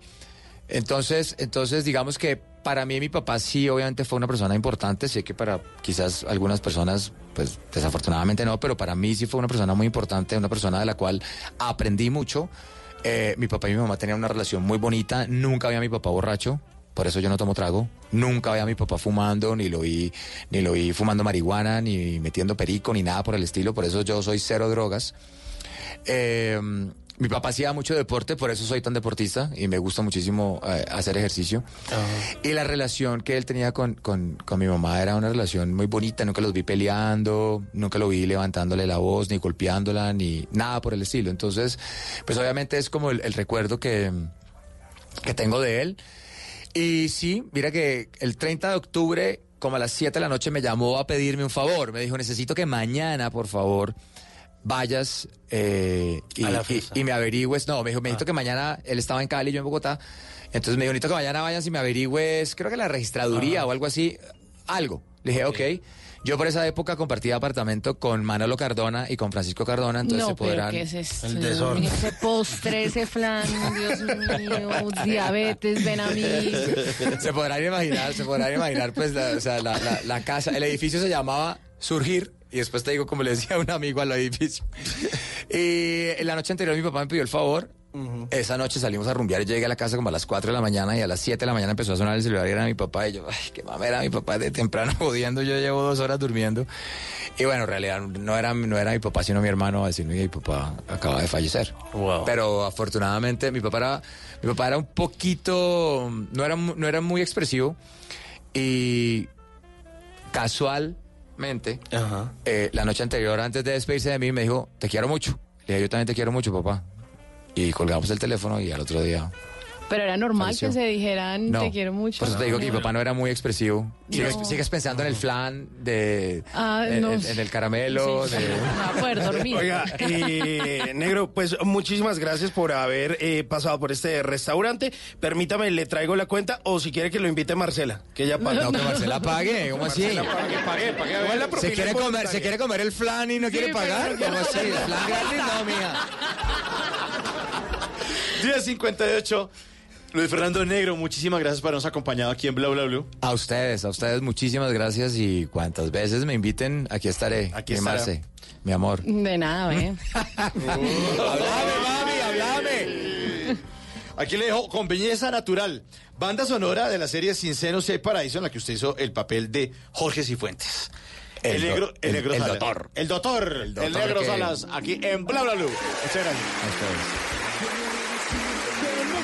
Como eres, pura belleza natural. Tu cara, tu cuerpo, tu dulce ternura, no necesitas nada más.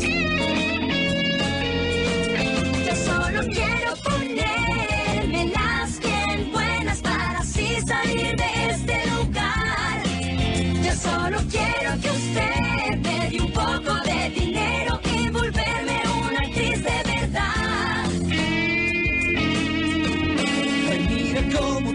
ojos brillan, que mi amor suspira y daría lo que fuera por poderte amar. Mira,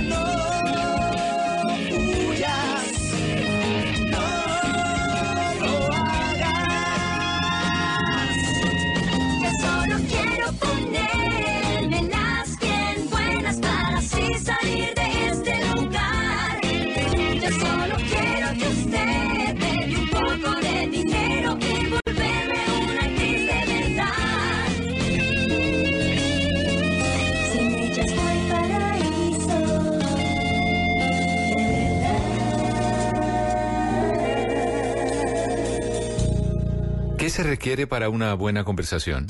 Un buen tema, un buen ambiente, buenos interlocutores, preguntarles a los que saben y dejar que todos expresen su opinión.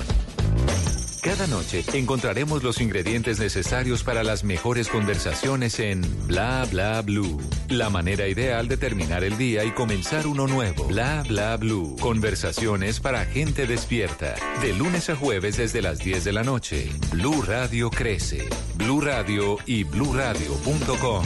La nueva alternativa. Voces y sonidos de Colombia y el mundo en Blue Radio y bluradio.com, porque la verdad es de todos. Bienvenidos, son las 11 de la noche. Aquí estamos en Blue Radio. Bienvenidos a las noticias. Soy Carlos Anabria. Comenzamos en Cartagena, donde un menor de edad resultó herido por un impacto de bala. Alguien disparó un arma, esa bala perdida cayó en un menor de edad y generó toda una alteración del orden público en medio de las fiestas novembrinas, las fiestas populares en esta parte del Caribe colombiano, desde donde informa José Donado.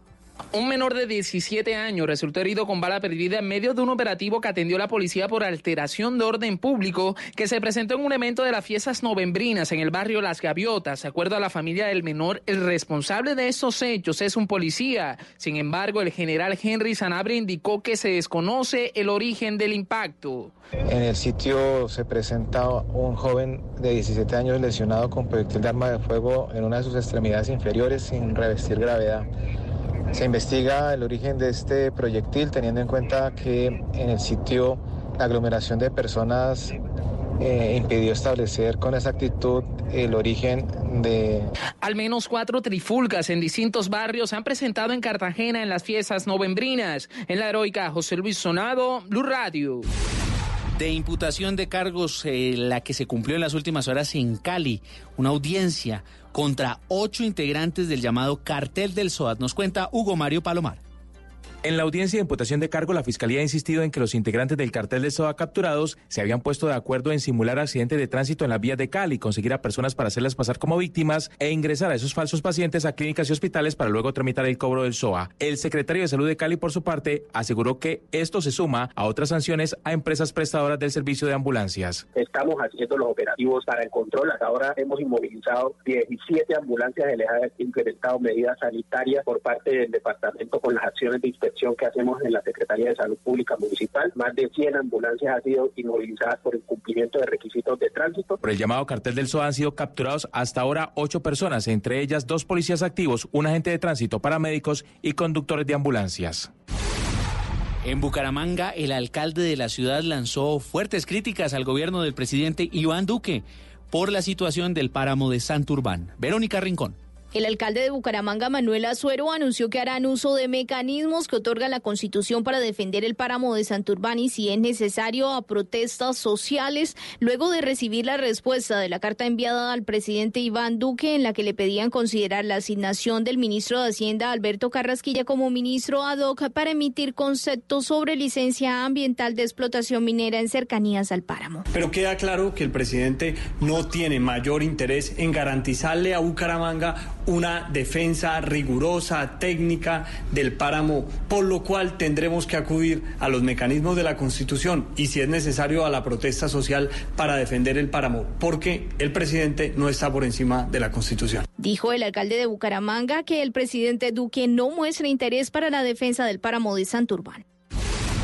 Precisamente y a propósito del ministro de Hacienda Alberto Carrasquilla, admitió en las últimas horas que habrá ciertas modificaciones al texto de la anterior ley de financiamiento, hoy reforma tributaria que hace trámite en el Congreso de la República. Marcela Peña.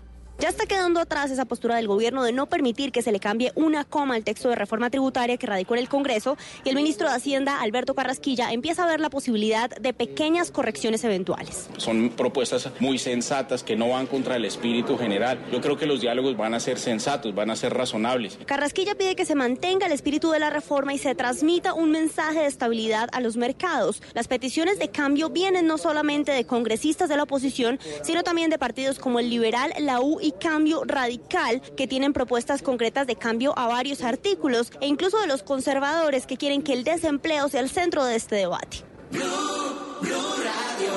Noticias contra reloj en Blue Radio. A las 11 de la noche y 5 minutos, noticia en desarrollo en Panamá, donde el expresidente Juan Carlos Varela denunció haber sido víctima de una interceptación de conversaciones privadas telefónicas y de distorsión en ese contenido al hacerse público. Señala al también expresidente Ricardo Martinelli y a sus allegados como responsables de este hecho.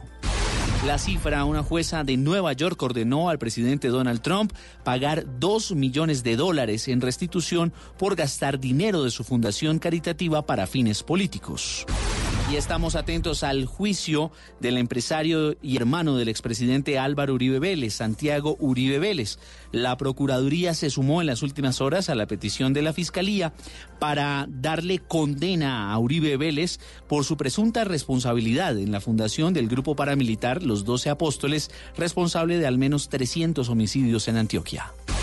Todas estas noticias y mucho más en blurradio.com. Ustedes sigan con nosotros en bla bla blue. El mundo está en tu mano. Escúchalo. Noticias de Colombia y el mundo a partir de este momento. Léelo, entiéndelo, pero también opina. Con respecto a la pregunta del día. Comenta. Yo pienso que ese código. Critica. Sí, pienso que. Felicita. Vean que el pueblo lo está En respaldando. el fanpage de Blue Radio en Facebook tienes el mundo y un espacio para que compartas lo que sientes. Búscanos como Blue Radio en Facebook. Tú tienes mucho que decirle al mundo, porque en Blue Radio respetamos las diferencias. Blue Radio, la nueva alternativa.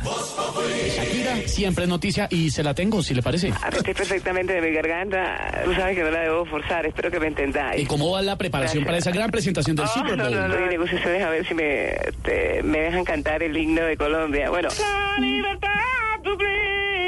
Por eso sigo cuidando mi voz, para que no me vuelva a suceder eso, porque es terrible. o sea, tu Espérame un, un segundo, por favor.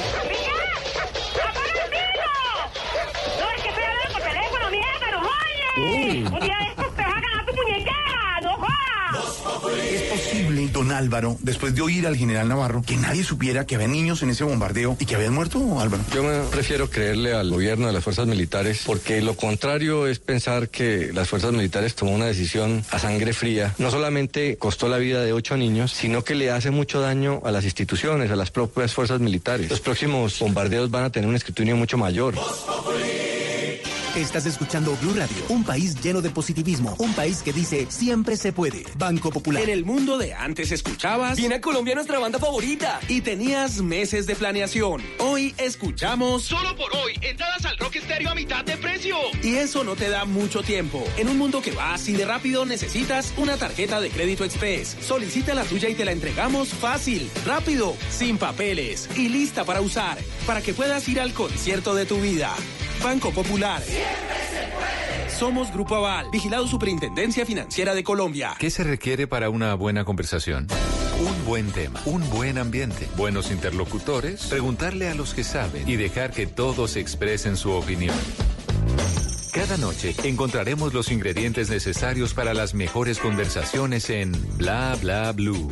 La manera ideal de terminar el día y comenzar uno nuevo. Bla Bla Blue. Conversaciones para gente despierta.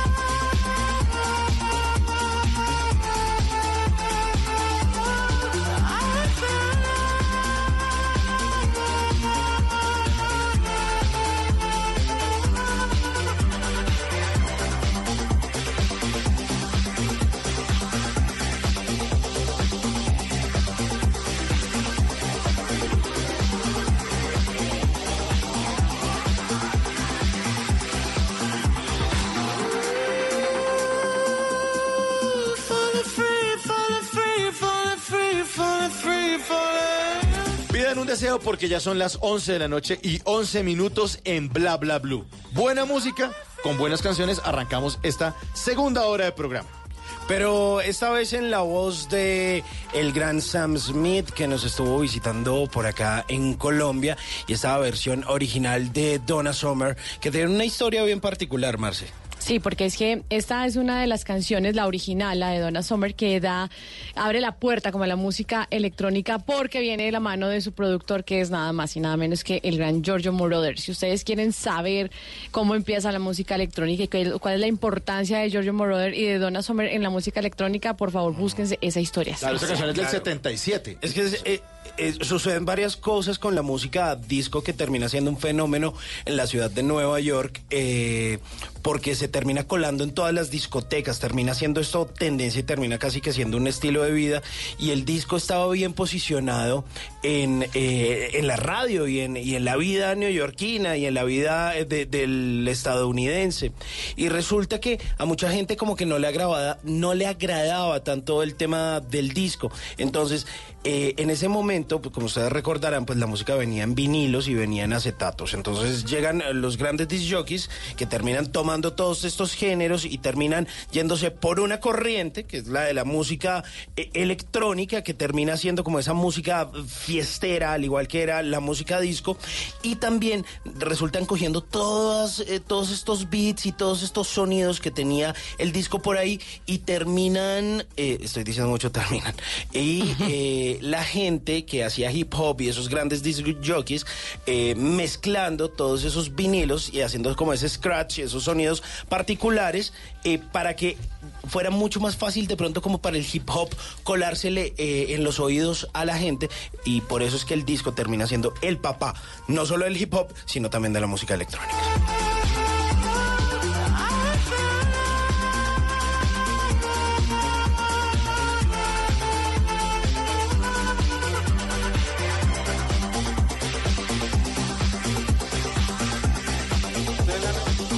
A hablar en serio porque pasado mañana va a ser el aniversario número 30 de la caída del muro de Berlín.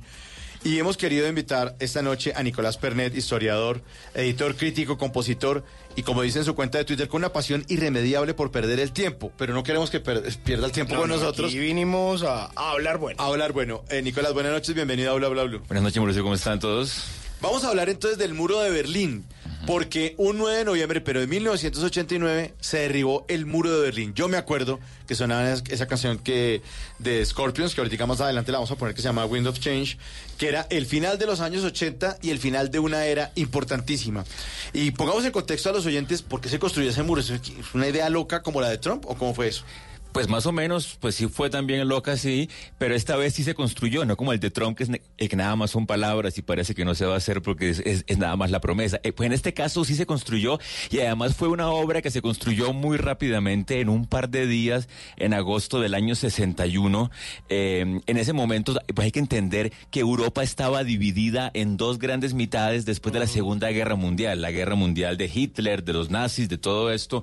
Este, los nazis caen por la fuerza de dos, eh, dos grandes ejércitos que llegan por Occidente y por Oriente. Por Occidente llegan los aliados, obviamente, Estados Unidos, Inglaterra, Francia, pero por Oriente llega el ejército rojo soviético de, de Stalin que llega hasta Berlín. Entonces, cuando se encuentran los dos en Berlín, lo que se da es una división de Alemania, porque una mitad eh, queda en manos de los aliados occidentales y la otra mano y, y la otra mitad queda en manos del ejército rojo. Entonces ya Alemania se divide además en dos países. ¿Pero eso era una forma de tumbar a Hitler o simplemente era el choque de dos fuerzas? No, pues eh, los dos entran justamente para tomarse Berlín y vencer el régimen nazi, lo cual hacen, y ahí está toda la época en que Hitler se esconde en el búnker, el suicidio, lo que nos han contado en las películas. Pero cuando ya caen los nazis y muere Hitler, se dan cuenta es que están dos fuerzas diferentes enfrentadas en ese pues en ese lugar y lo que tienen que hacer es dividir. Porque porque ambos en cierta medida entran como ejércitos conquistadores prácticamente. Y Alemania queda dividida. Un país que, que tardó mucho en unirse que fue muchos países después eh, antes Prusia y todo esto. Luego cuando ya queda dividido en dos en dos mitades Stalin y la Unión Soviética decide crear un país diferente a eh, Alemania del Este, la República Democrática Alemana, que es la otra mitad de Alemania. Le pasa lo que le pasó a muchos países como Corea, que quedó Corea del Norte, Corea Ah, del Sur, claro, Vietnam, Vietnam del Norte y Vietnam del Sur. O sea, eh, la Guerra Fría entre esas dos potencias lo que hace es que muchos países se dividen y, y países que llevan siglos unidos se convierten de pronto en dos mitades. Así como si en Colombia ahora se creara la República de la Costa y la República del Interior o algo así. Me pido ser de la costa. Pero Pido ya la ciudadanía. Claro, pero, pero eh, eso, ah, eso además dividió demasiadas familias, porque uno no siempre vive en un solo punto. Exactamente. Uno tiene familiares en Bucaramanga, en otros sitios, ¿o no? Sí, esa, esa era mi siguiente pregunta. ¿Las familias sufrieron rupturas, te- tuvieron la posibilidad de elegir a qué lado quedarse de acuerdo a sus convicciones políticas? Porque cada parte, una parte del muro era una parte capitalista, era la Alemania capitalista, y la otra parte era como la Alemania socialista. Eh, sí. Eh, ¿Tú hubo oportunidad de decir yo quiero estar allá o, o- o- o quiero que estos se pasen para acá? No, no, no había nada de eso porque sencillamente, eh, para empezar, estaban en guerra, entonces obviamente la gente no, no estaba en posibilidad de moverse, sino que se queda en cada región. Pero no es nada más esto, es que Alemania se divide, pon tú, no en la mitad, pero un tercio sí queda en manos soviéticas. Pero Berlín, la ciudad de Berlín, queda dentro de la mitad soviética. Entonces, en Berlín todavía estaban los aliados, estaba todavía eh, eh, eh, la Gran Bretaña, Estados Unidos, Francia, pero estaba en la mitad soviética. Entonces, los rusos intentan tomarse Berlín toda para ellos, pero los aliados dicen que no, que una mitad de Berlín es de los aliados. Entonces, está la mitad alemana, que es la mitad occidental, y Berlín como ciudad queda dentro de la mitad soviética, pero la mitad de Berlín es un puente que permite pasar al costado occidental. Hay vías y hay eh, sobre todo vuelos que llegan al Berlín occidental, que es el Berlín de los aliados, el capitalista, digámoslo así. Entonces, eh, en toda la Alemania, eh, las familias, digamos, que estaban en una región de Alemania del Occidente, pues todas se quedaban ahí. Pero las que estaban en Berlín, la ciudad, cuando se hace el muro en el 61, quedan divididas, sobre todo porque muchas vivían en diferentes mitades de la ciudad o alguien trabajaba en la otra mitad. Entonces, cuando se hace el muro, que además eh, antes del muro había una división que era sencillamente como una especie de, de línea que decía ya esta es la mitad aliada, la gente iba y venía, pero un día se despiertan y hay ya una alambrada, primero fue de alambre, luego sí fue el muro y ya no podía volver a la mitad anterior. Y ahí es que sencillamente si usted se quedó en la mitad de allá, ya se quedó en la mitad de allá y no hay forma de pasar. Y no había comunicación entre, entre, entre cada una. O sea, No. había manera de mandar una carta, No, de no, pasar al otro lado con algún tipo de permiso. No, eso era como, como, No como, como una web. O si lo hacías era con un permiso especial que se demoraba lo que tú querías, pero así que uno pudiera comunicarte. Tanto así que los edificios altos que estaban al lado y lado de, mm, del muro, los soviéticos también les pusieron cemento en las ventanas para que ni siquiera alcanzaran a verse con señas o con lenguajes así de, Oh de my pañuelos. God. O sea, eh, porque, porque cuando, cuando se, se hace el muro quedan los edificios altos y también se comunicaban de edificio a edificio, pero eso ya lo clausuraron y quedó ahí sí totalmente desconectado. N- Nicolás, hay, hay una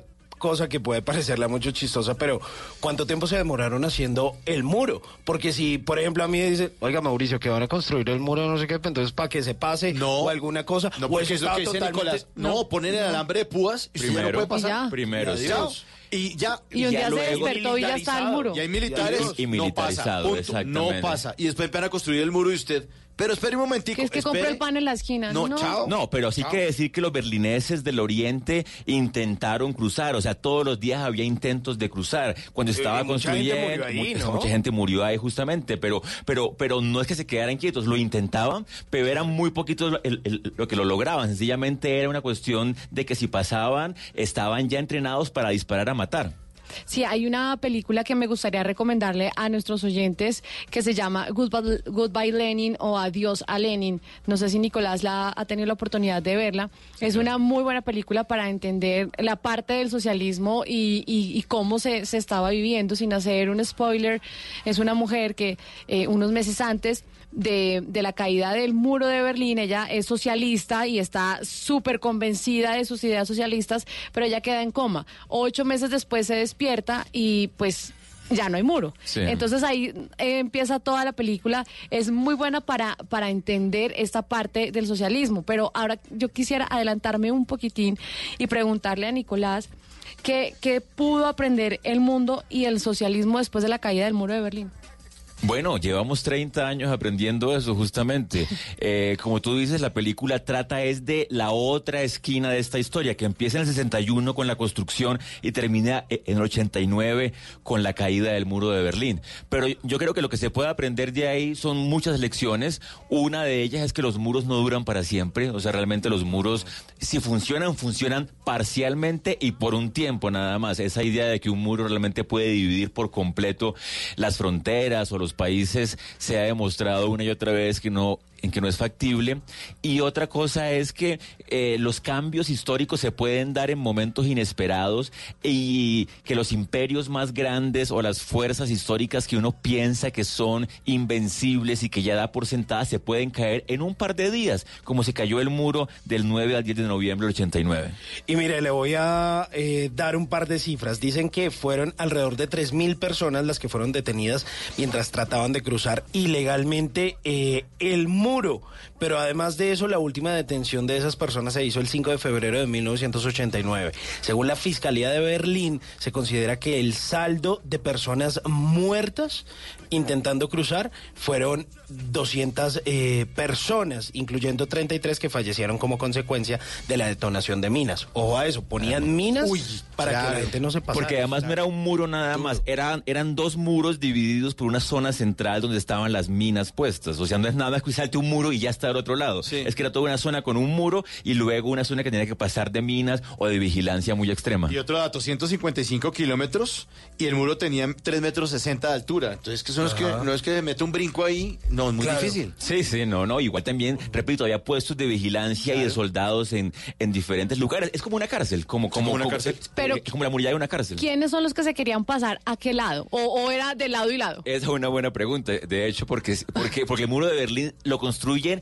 el bloque soviético, o sea, pues el lado soviético, porque se está dando cuenta que muchos del lado socialista estaban yendo mucho a Berlín y se estaban quedando y estaban buscando ese paso para pasar al lado occidental. Entonces... Se estaban eh, contagiando de capitalismo. se estaban contagiando, pues estaban antojando de los Claro. Beatles y de la música y de lo que estaba pasando al otro Y lado. esa rebeldía. Años 60, imagínate. Puro 60, sí. y del rock and roll. Y de- entonces eh, eh, se dan cuenta que, que a ver, eh, los comunistas pensaban realmente que su forma de gobierno eh, era la mejor, pero empiezan a notar algo muy raro, que la gente se está yendo, pero si es la mejor forma de gobierno, porque se están yendo? Y empiezan como a decirles, no se vayan, que esto se pone bueno, que esto se compone. XXI. ¿Ustedes por qué se van para Que Colombia? eso se compone después. Pero cuando se dan cuenta que se siguen yendo igual, ya deciden es, es poner el muro eh, eh, eh, para, para que no pasen. Pero sí es cierto que uno podría pensar que de lado y lado.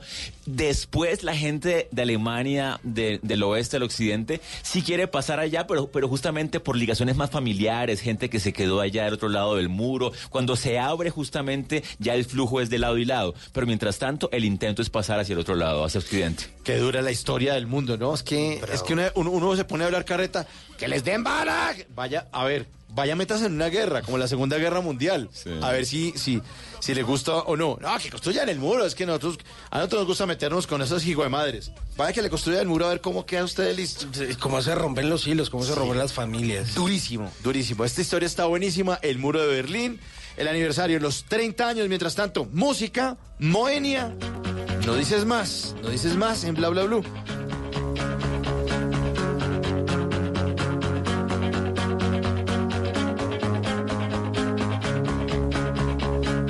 Bla bla blue. Tras de la lluvia el sol y nunca me sentí mejor, no. No sé lo que pasó, que el mundo de color cambió. Y es que tú apareciste así y sin saber te has metido en mí tanto pensar en ti ya me ha hecho decidir. Me cuesta mucho, pero te lo voy a decir. Y es que yo ya no puedo más. Y ya no lo que vaya a pasar. Solamente tú me puedes destruir o salvar. Dos palabras bastarán.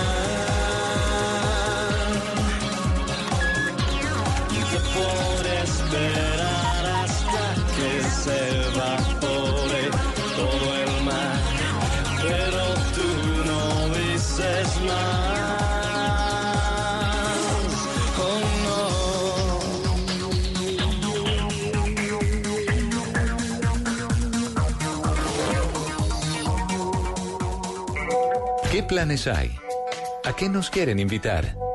En Bla Bla Blue, el WhatsApp con Tata Solarte.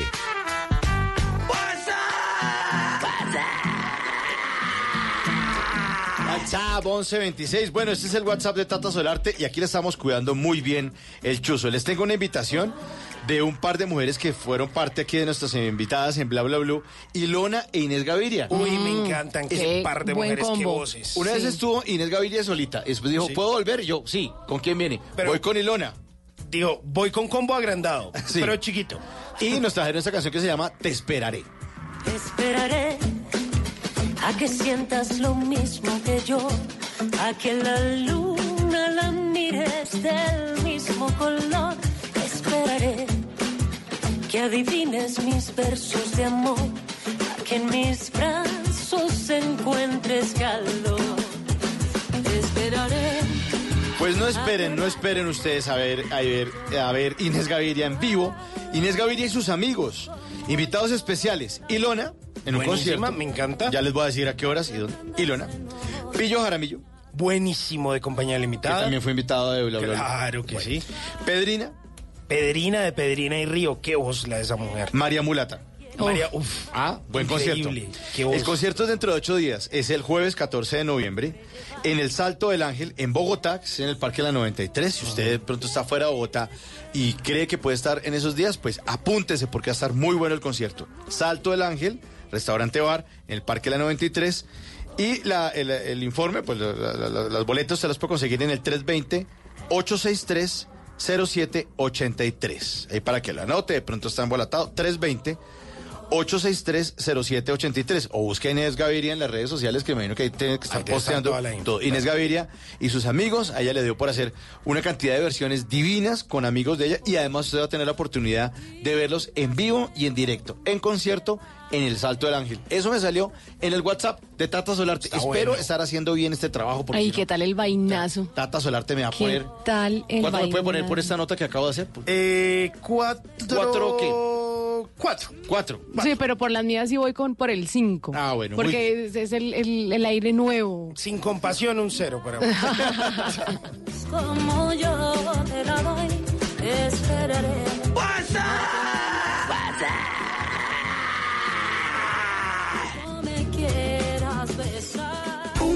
Bla bla blue. Conversaciones para gente despierta.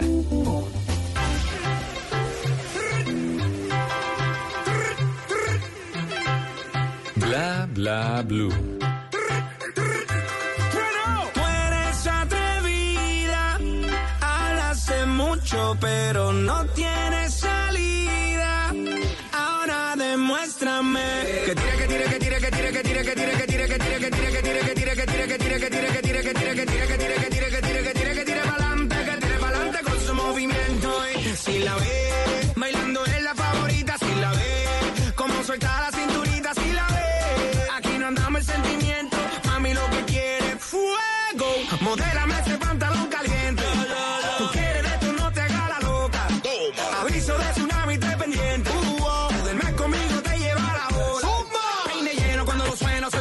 también de lo bueno. Fue un Ferrari que rompe la calle, un caballo que no tiene freno. Le llego marcando terreno, mi combo con todos los barrenos. Nunca le bajamos la movie, la tenemos siempre en estreno.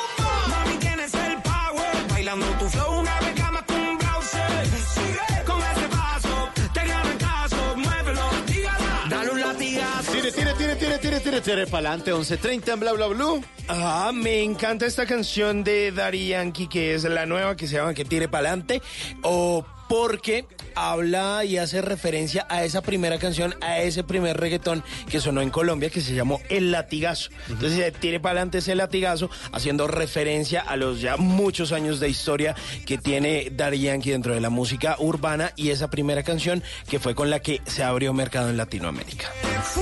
Fuego. Modélame ese pantalón caliente.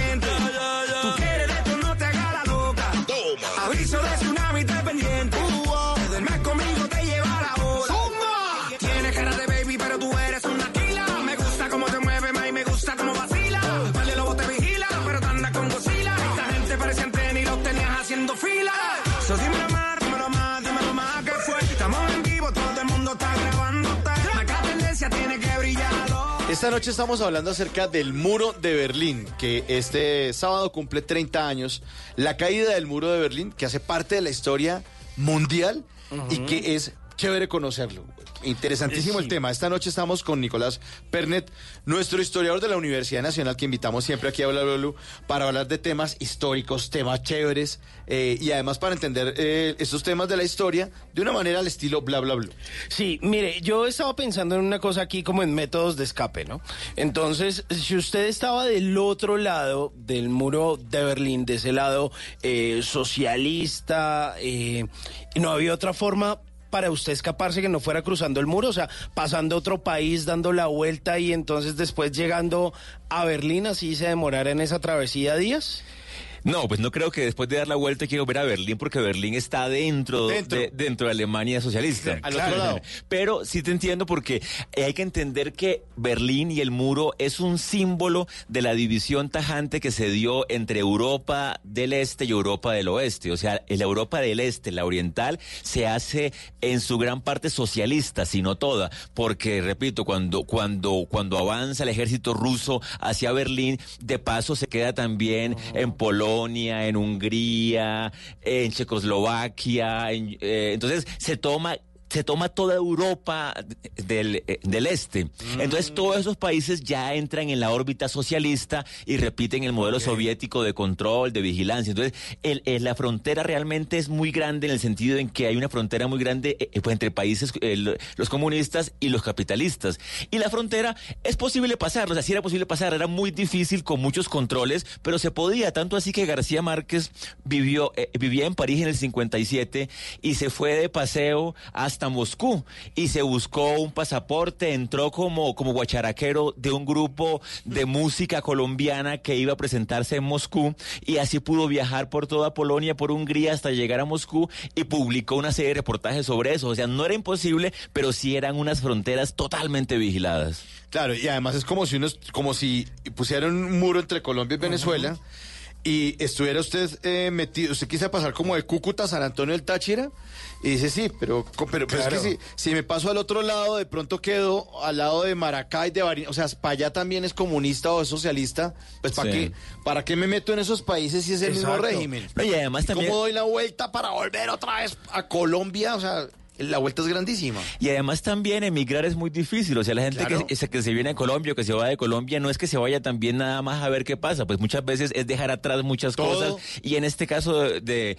de la Guerra Fría, si te pasabas a otro lado, ya te quedabas como un expatriado, ya volver era muy difícil. Y tanto así que la gente de Occidente, eh, cuando, cuando viajaba al bloque socialista, no podía sellar los pasaportes porque después no podían entrar de nuevo a países del capitalismo. O Porque sea, le ahí. ¿Usted estuvo allá? Usted estuvo allá. Ah. Entonces entraban con pasaportes temporales. Y, y pero además también hay una cosa, Nicolás, y es que en ese Berlín del Oeste también había estaba dividido en tres, ¿no? Estaban los franceses, los ingleses y los estadounidenses. Sí. ¿Y, y eso a qué se debía? A que cuando entran a Berlín después de la Segunda Guerra Mundial entran todas esas tropas y ninguna se quiere ir, ninguna va a decir, ah, bueno, ya lo liberé, yo me voy. Todos tienen intereses en quedarse en Alemania porque era uno de los países más ricos de Europa en ese momento y además como entran como, todo, todo ejército que entra como liberador se queda como invasor. Eso, la historia siempre ha sido así. Nicolás, ¿y este, este muro de Berlín fue el que dio inicio y origen a la Guerra Fría? La Guerra Fría realmente nace después de la Segunda Guerra Mundial. o sea, ah, en el 45. Ok, 45. por- porque el muro construyeron en el 61. O sea, que fue después. Ah, pero, pero, la, pero, pero la división entre los bloques sí viene de la guerra. O sea, después de la guerra ya quedan los bloques casados. Porque... eh, eh, eh, porque en la guerra llegaron a ser aliados, por ejemplo, hay fotos que se pueden ver por internet de Churchill, que era el ministro inglés, y de, de Stalin, que se odiaban, pero que por la guerra contra Hitler se hicieron amigos. Pero apenas acaba la guerra, ya los dos odios quedan cantados y ya queda, queda marcada esa guerra fría que como ambos tenían armas atómicas, no podían irse a la guerra. Porque si van a la guerra, pierden todo, se acaba el planeta. El planeta, claro. Exactamente. Sí, sí, sí. Yo me acuerdo de la canción de Miguel Mateos. eh, dime qué quieres ser cuando seas grande. Dice que alguien apriete el botón. Era el miedo a que alguien apretara el botón y se armara una guerra nuclear y se extingue la raza humana. Exactamente, Así o sea, de simple. Porque, Chao. porque eran tantas eh, las armas nucleares que se apuntaban mutuamente y además ahí es que entra la máquina, porque ya ni siquiera es gente lo que lo decide. Si la máquina percibe que venía un cohete, mandaba el ataque de una vez al otro lado del mundo y caían las bombas, mataban mucha gente y después además la nube radioactiva que se que se crecía tapaba el sol. Eso era una cosa, eh, se fue un cuento de terror. te- todos los 60, 70, 80 el miedo que había por la guerra nuclear era todo el tiempo. Pues ya había ocurrido la, gue- la bomba de Hiroshima. Entonces la gente ya sabía de qué tamaño podría ser una bomba atómica. Exactamente. Dice, no queremos apuntarnos a eso que le pasó a Japón. Exactamente. Que le, se le tiren una bombita de esas a Estados Unidos o que en la Unión Soviética cayera una bomba de estas gringas. Y ya después de los 50 ya no es una bomba. Si se arma la guerra se mandan cientos de bombas de un lado a otro. Y así no tiene gracia, porque una guerra sirve si alguien gana y se queda con lo del otro, pero si todos se mueren, entonces ya no tiene gracia la guerra. Entonces, la Guerra Fría era básicamente un continuo enfrentamiento, no directo, sino a través de diferentes guerritas, como la guerra de Vietnam, o la guerra de Corea, o aquí en América Latina, eh, también en, en- en Nicaragua o en Afganistán. O sea, no se daban directamente La- porque se mataban. Claro, y, y también todo este tema de lo que se hizo con la crisis de, de los misiles, En. Cuba, sí, exactamente. Porque justamente como Estados Unidos tenía misiles en Turquía, muy cerca de Rusia, eh, Rusia no tenía tenía forma de tener misiles cerca de, de Estados Unidos. De hecho, por eso además la Unión Soviética fue la pionera en viajes espaciales, porque su industria de cohetería era más avanzada que la de Estados Unidos, porque tenía que buscar el modo de poder llegar hasta allá. Y si llegaba hasta allá, llegaba hasta el espacio también. Los primeros vuelos espaciales fueron rusos, Rusos, no fueron no gringos. estadounidenses. Sí, no fueron gringos. Pero después, cuando Cuba se hace socialista, les queda ahí de papayita porque está ya, ya muy cerca de Estados Unidos y pueden poner misiles hasta allá sin mandarlos de otro lado del mundo. Claro, y además estaban los gringos con el, con el afán este del fantasma del comunismo. Que les servía también a Claro, ellos. Pero, ah, exacto, además está América Latina, que, que siempre hemos estado inconformes con ese subdesarrollo, con semejante corrupción, diciendo, ah, no, aquí lo que toca volver es América Latina eh, del lado ruso para, para tener a Estados Unidos bloqueado en el patio de atrás. Pues eso lo intentó Cuba con la revolución, después Chile con las elecciones, pero también fíjate que Estados Unidos se y, y, y- y- la Europa del, del oeste se pellizca y también empieza programas de bienestar en sus países para que no se antojen de comunismo. en cierta medida los que mejor la pasaron en esa época fueron ciudadanos de Occidente que sus gobiernos para evitar que les cayera la tentación comunista empezaron a darles vivienda, educación, transporte, ayuda, que fue todo el estado de bienestar que, por ejemplo, para Europa del Oeste, Francia, Inglaterra, fue tan bueno. Y aquí en América Latina fue una versión mucho más pobre que fue la Alianza para el Progreso de Kennedy, que era como una forma que vino hasta Colombia, por eso Kennedy El- se llama Kennedy, barrio, claro, porque estuvo Kennedy. aquí, en- porque también querían como, como crear desarrollo para evitar justamente que se antojaran de comunismo. Claro. Hablemos puntualmente del muro de Berlín. ¿Por qué se cayó el muro? ¿Qué fue lo que empezó a Bueno, ocurrir? en el 89 no es nada más que se caiga el muro de Berlín, se cae el bloque socialista en su conjunto. Se cae el- eh, porque en la Unión Soviética, eh, en el 85, llega un secretario nuevo, un presidente, digamos así, que es Mikhail Gorbachev. Gorbachev, el de la mancha en la frente. El de la mancha en la frente, que sigue vivo por ahí, y seguramente en sus días eh, lo verán en entrevistas en televisión. Antes de, de Gorbachev, cuando había una rebelión en los países eh, del bloque socialista, la URSS siempre mandaba tanques y aviones a reprimir cualquier, cualquier rebelión. Cuando llega Gorbachev dice, hombre, ya estuvo bien de represión, creo que el comunismo tiene que evolucionar, vamos a un poco bajar la presión política y vamos también a inclusive crear un poquito de mercado privado, porque antes Ajá. todo era eh, del gobierno. Es cuando crea la perestroika y el glasnost, proyectos de renovación. En gran parte suscitados, por ejemplo, por el, el- el accidente de Chernobyl, que, se, que fue muy famoso hace poco por la, por la serie de televisión. que- Magnífica, además. entonces, Recomendadísima. y mostró la serie que había mucho secreto, mucha, un gobierno muy estático que no se movía. Entonces Gorbachev dice, vamos a cambiar la URSS y dice, si los países de, de Europa del Este quieren también hacer reformas, la Unión Soviética no va a intervenir, vamos a dejarlo ser. Y cuando les permite esa libertad, en Hungría, en Checoslovaquia, en Alemania, empiezan a hacer como reformas, a hacer reformas políticas. Y una de esas reformas fue que, que en Alemania decidieron, bueno, se puede pasar a Alemania del Oeste con un permiso especial. El portavoz que estaba leyendo eso como que se confundió y le preguntaron, ¿cuándo se puede pasar? Y él no sabía cuándo realmente y dijo, no, pues desde ya me imagino. Y apenas dijo eso, todo Berlín se enteró y se fueron cientos de miles de personas al muro. Y los soldados del muro no tenían noticia de que se había decidido eso y cuando ven llegar, porque ellos manejaban 10, 20 que se querían volar, pero ya cientos de miles en la puerta no sabían qué hacer. Y la presión del pueblo berlinés del este en las puertas hizo que al final los soldados dijeran, no, pues pasen, pasen, pasen. Y fue una mezcla tanto de, las, de, que se, se soltó un poco el puño de hierro soviético, luego hubo este accidente del portavoz que, que se equivocó y dijo, no, ya pueden pasar. Y eso lo que hizo fue que la gente se fuera todo al muro y ya en el muro la gente que estaba primero le podían disparar, pero se quedó ahí hasta que la dejaron pasar y fue una presión social que terminó por, por, mm, por pasar como una ola que pasa por encima de una barrera de arena. Bueno, eh, hay, hay otra cosa que también es inquietante dentro de todo este contexto y es que a partir de ahí, cuando esto se cae, también hay un cambio y también hay una apertura cultural, ¿no? Y se abre el mundo y eso termina siendo casi que, no unos segundos eh, 60, pero sí como que se termina eh, digamos, abriendo como una, no contracultura, pero sí como una expansión cultural y revolucionaria en, en la música, en los libros, y eso termina influenciando también a Occidente, ¿no?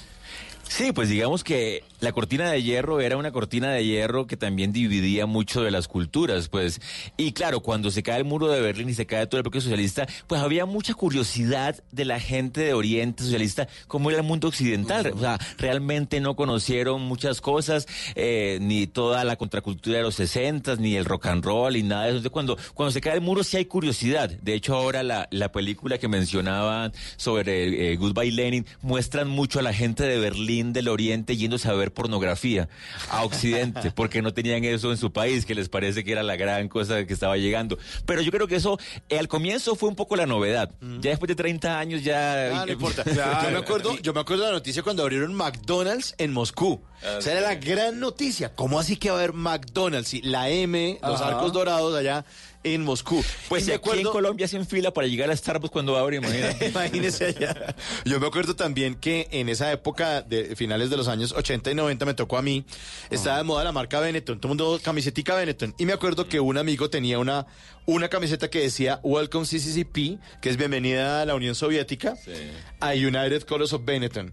La camiseta era increíble porque tenía la bandera de la Unión Soviética y, y- y el logo de Benetton. Sí. Y era, imagínense la camiseta gris espectacular. Claro, Decía, además es- bienvenida a la Unión Soviética, a los United Colors of Benetton, o sea, bienvenido al capitalismo. Vamos con todo a vender Adidas, a vender tenis, porque esa gente no tiene ni idea de que esto existe en el mundo. Y además también como antes todos los negocios de la Unión Soviética eran estatales, cuando se cae el No había gobierno... marcas ni nada, No había marcas ni nada, pero después la gente que estaba en el gobierno se queda con esos negocios de la energía, del gas, del cemento, de la construcción, y son ahora los billonarios rusos que son de los más grandes del mundo, porque se vuelve también una rapiña. Y, y en la película Señor de la Guerra con Nicolas Cage, que muestran cómo los comerciantes de armas, cuando se cae ese régimen, se van todos para allá porque hay unos, una cantidad de armas y de armas nucleares que después pueden vender a grupos terroristas de todo el mundo porque ya ese gobierno no los controla. Claro. Es un cambio total. Y, y además de eso también hay otro tema bien interesante y es la cuestión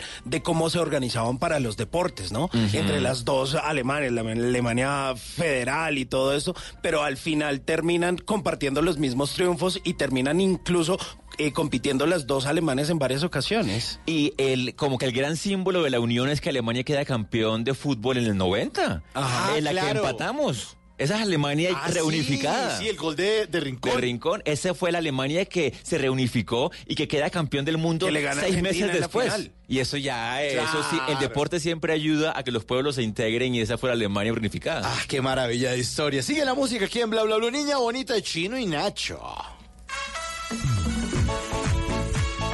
Richie Peña, Chino y Nacho. Esta canción nació de un pensamiento. ¿Es así? Y yo solo pienso en ti, mi niña bonita. Mi amor. Oye, tú reconoces un hit cuando lo oyes. lo que siento por ti es ternura y pasión. Tú me has hecho sentir que hay en mi corazón tanto amor. Tanto amor.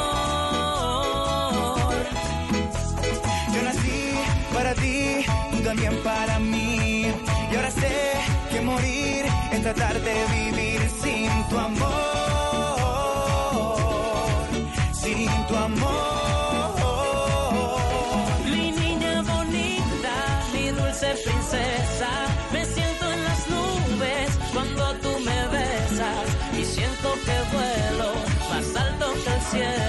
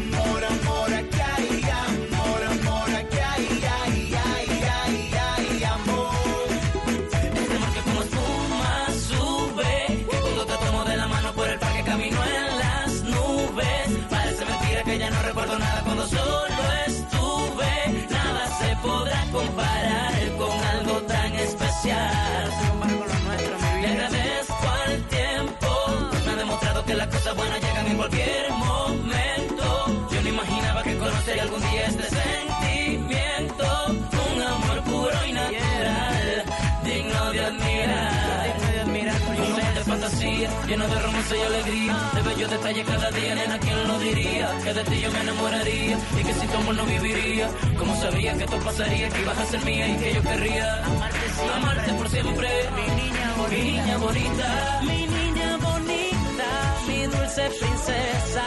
Me siento en las nubes cuando Lo que algún día fue noticia, hoy es historia. En Bla Bla Blue, antes de que se acabe el día.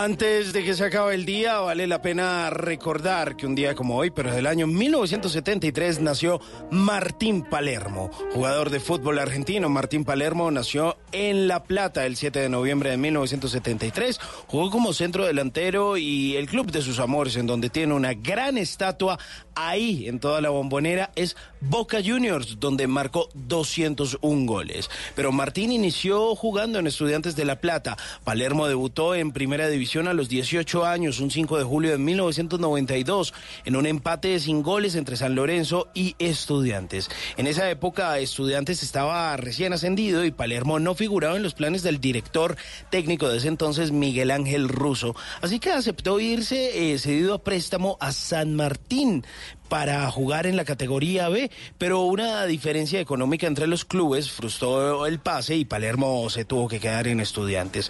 En menos de un año cambió la dirección técnica y se convirtió en figura y goleador del equipo, con actuaciones destacadas y goles frente a los grandes del fútbol argentino. En su paso por estudiantes, Martín Palermo disputó 93 partidos y marcó 34 goles. De ahí llegó a Boca Juniors a mediados de 1997 y junto con los hermanos Barros Esqueloto habían hecho un tremendo equipo. Los tres habían sido pedidos intensamente por Diego Armando Maradona, que jugaba sus últimos partidos en el club antes de retirarse. Palermo se ganó su puesto en el equipo titular y en 1998, con la llegada de Carlos Bianchi, el virrey, a la dirección técnica, formó una efectiva dupla con Guillermo Barros Esqueloto, con la que brillaron en Argentina, Latinoamérica y el mundo. Antes de que se acabe el día, larga vida Martín Palermo, aguante boca, dale boca.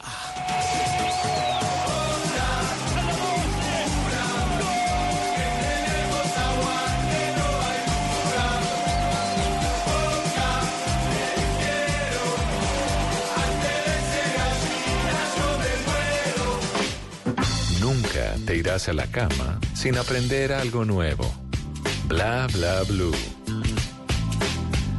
Parece que el año se nos fue, con la tristeza y con la alegría. Nos quedan sueños aún por cumplir. Se pasa el tiempo y sigue la vida. Mantengo mi promesa de no causarte más enojos. La dieta, el viaje a Europa y el nuevo Lamborghini rojo. Este año sí dejo de fumar y tanta rumba con mis amigos. Llegó el momento de ponerme a ahorrar, se enderece al fin mi camino. Este año compro casa finquita con piscina, figura bicicleta, para no faltar a la oficina. Y si este año no fue, quizás el otro será.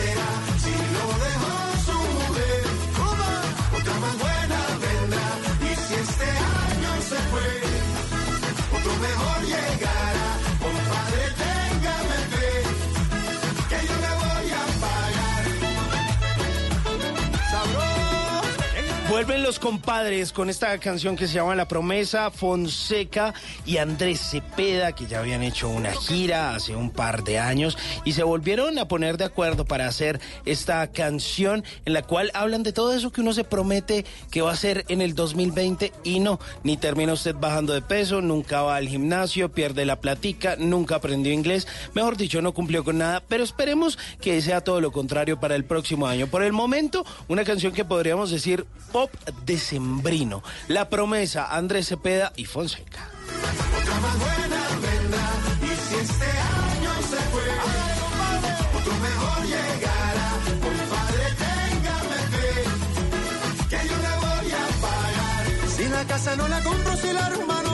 En agosto del 61 se construyó el muro de Berlín y duró en pie 28 años. El 9 de noviembre de 1989 fue derribado. Este sábado cumplen 30 años los alemanes y cumple 30 años el mundo de haberse separado o haberse alejado, mejor, de ese muro espantoso, de esas fuerzas de muchos países y de esos sistemas totalitarios que de pronto no le gusta que, que le estén imponiendo. Estamos esta noche con Nicolás Pernet, historiador. Y Nicolás, ¿qué más pasó en ese año 89?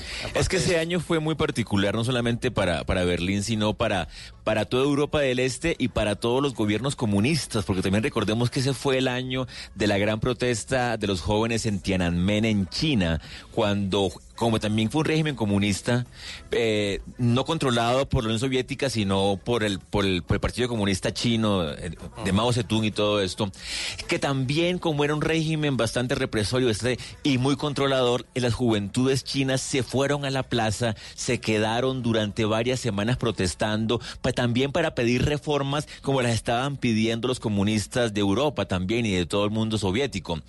En China sí no fue como en la Unión Soviética, que, que, que, que, en, Rusia y en toda la Europa del Este Gorbachev eh, dejó las reformas que pasaran, en China sí mandaron los tanques. Y, y la imagen del joven chino enfrentado a los tanques se lo es porque los mandaron y mataron a miles y a miles de jóvenes en esa plaza. Entonces en China el comunismo no se reformó. Ese fue el año en que intentó reformarse como todo el comunismo, pero no se reformó. Quedó fue un gobierno aún más autoritario que hasta hoy sigue siendo una potencia pues que es comunista, pero que en el fondo es capitalismo de Estado, o sea, que el gobierno controla un montón de empresas y que justamente eh, sigue siendo un régimen de control muy grande. Entonces, en toda Europa del Este pasó eso además, y eso fue llevando poco a poco a que la Unión Soviética, porque una cosa es la Unión Soviética, que es Rusia y unos países aledaños, y otra cosa es el bloque socialista que incluía a Europa del Este, pero que tenía sucursales hasta, hasta Cuba o hasta, o hasta Corea, en todo el mundo.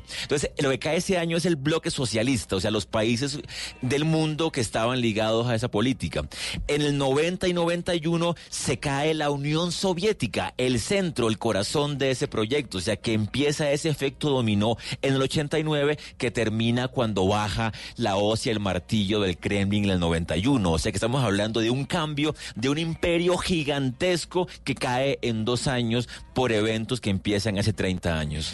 ¿Qué consecuencias mundiales eh, ocurrieron después de esta caída del muro? No, pues hubo eh, muchas.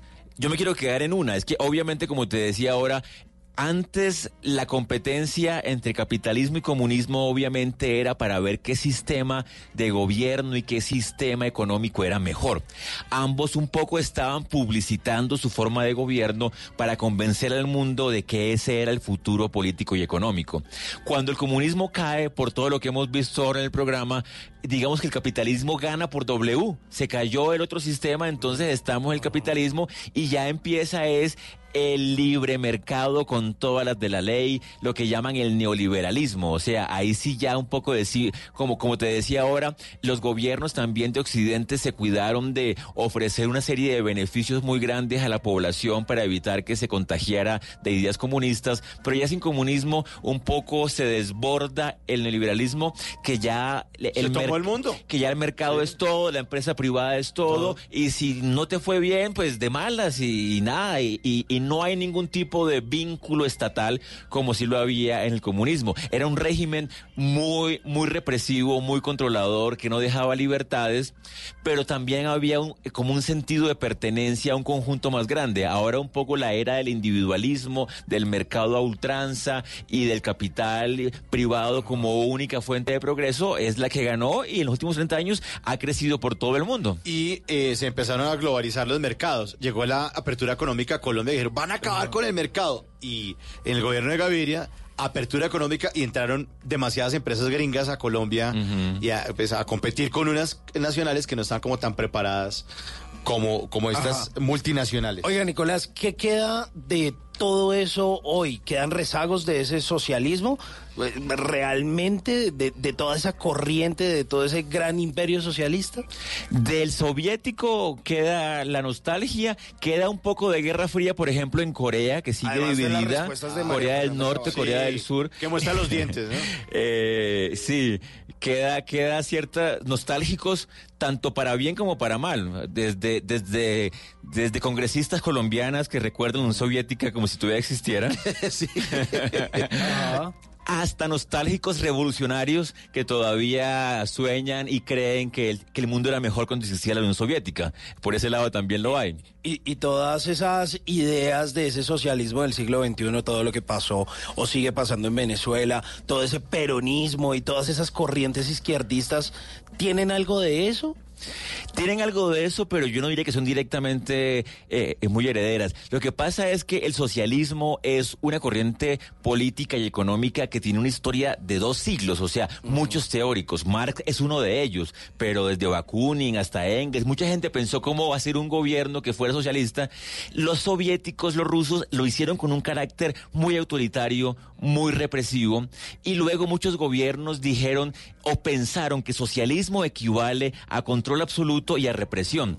Y lo que se ha convertido eso en América Latina ha sido en gobiernos, digámoslo, que controlan todo y se dedican a una corrupción total como el de Venezuela, digámoslo así. Y no se trata nada más de eso, porque se asocia socialismo con control, pero esa es la versión rusa del socialismo, que después se volvió un ejemplo para muchos gobiernos. Que, y un poco eso es lo que también ha quedado, como esa idea de que socialismo equivale a, a- la tragedia soviética, tanto para la izquierda como para la derecha, sigue siendo eso como un fantasma que recorre el mundo, como decía Marx. 11.59. Bueno, Nicolás, muchas gracias por acompañarnos esta ustedes noche. por la invitación. Buenísima la explicación, quedamos súper claros. Este sábado se, co- se conmemora entonces los 30 años de la caída del muro de Berlín y esta es una de las bandas sonoras de esa época. La canción se llama Wind of Change, Vientos de Cambio, de cambio. es de una banda eh, llamada Scorpions y es como la banda sonora de esos vientos de cambio. Ojalá que nunca nos dé por construir más muros, ni reprimir, ni imponerle las ideas a los demás a las patadas, a la fuerza. Después de voces y sonidos, eh, volvemos aquí eh, con todas las llamadas de ustedes en el 316-692-5274. El muro de Berlín, 30 años de su caída.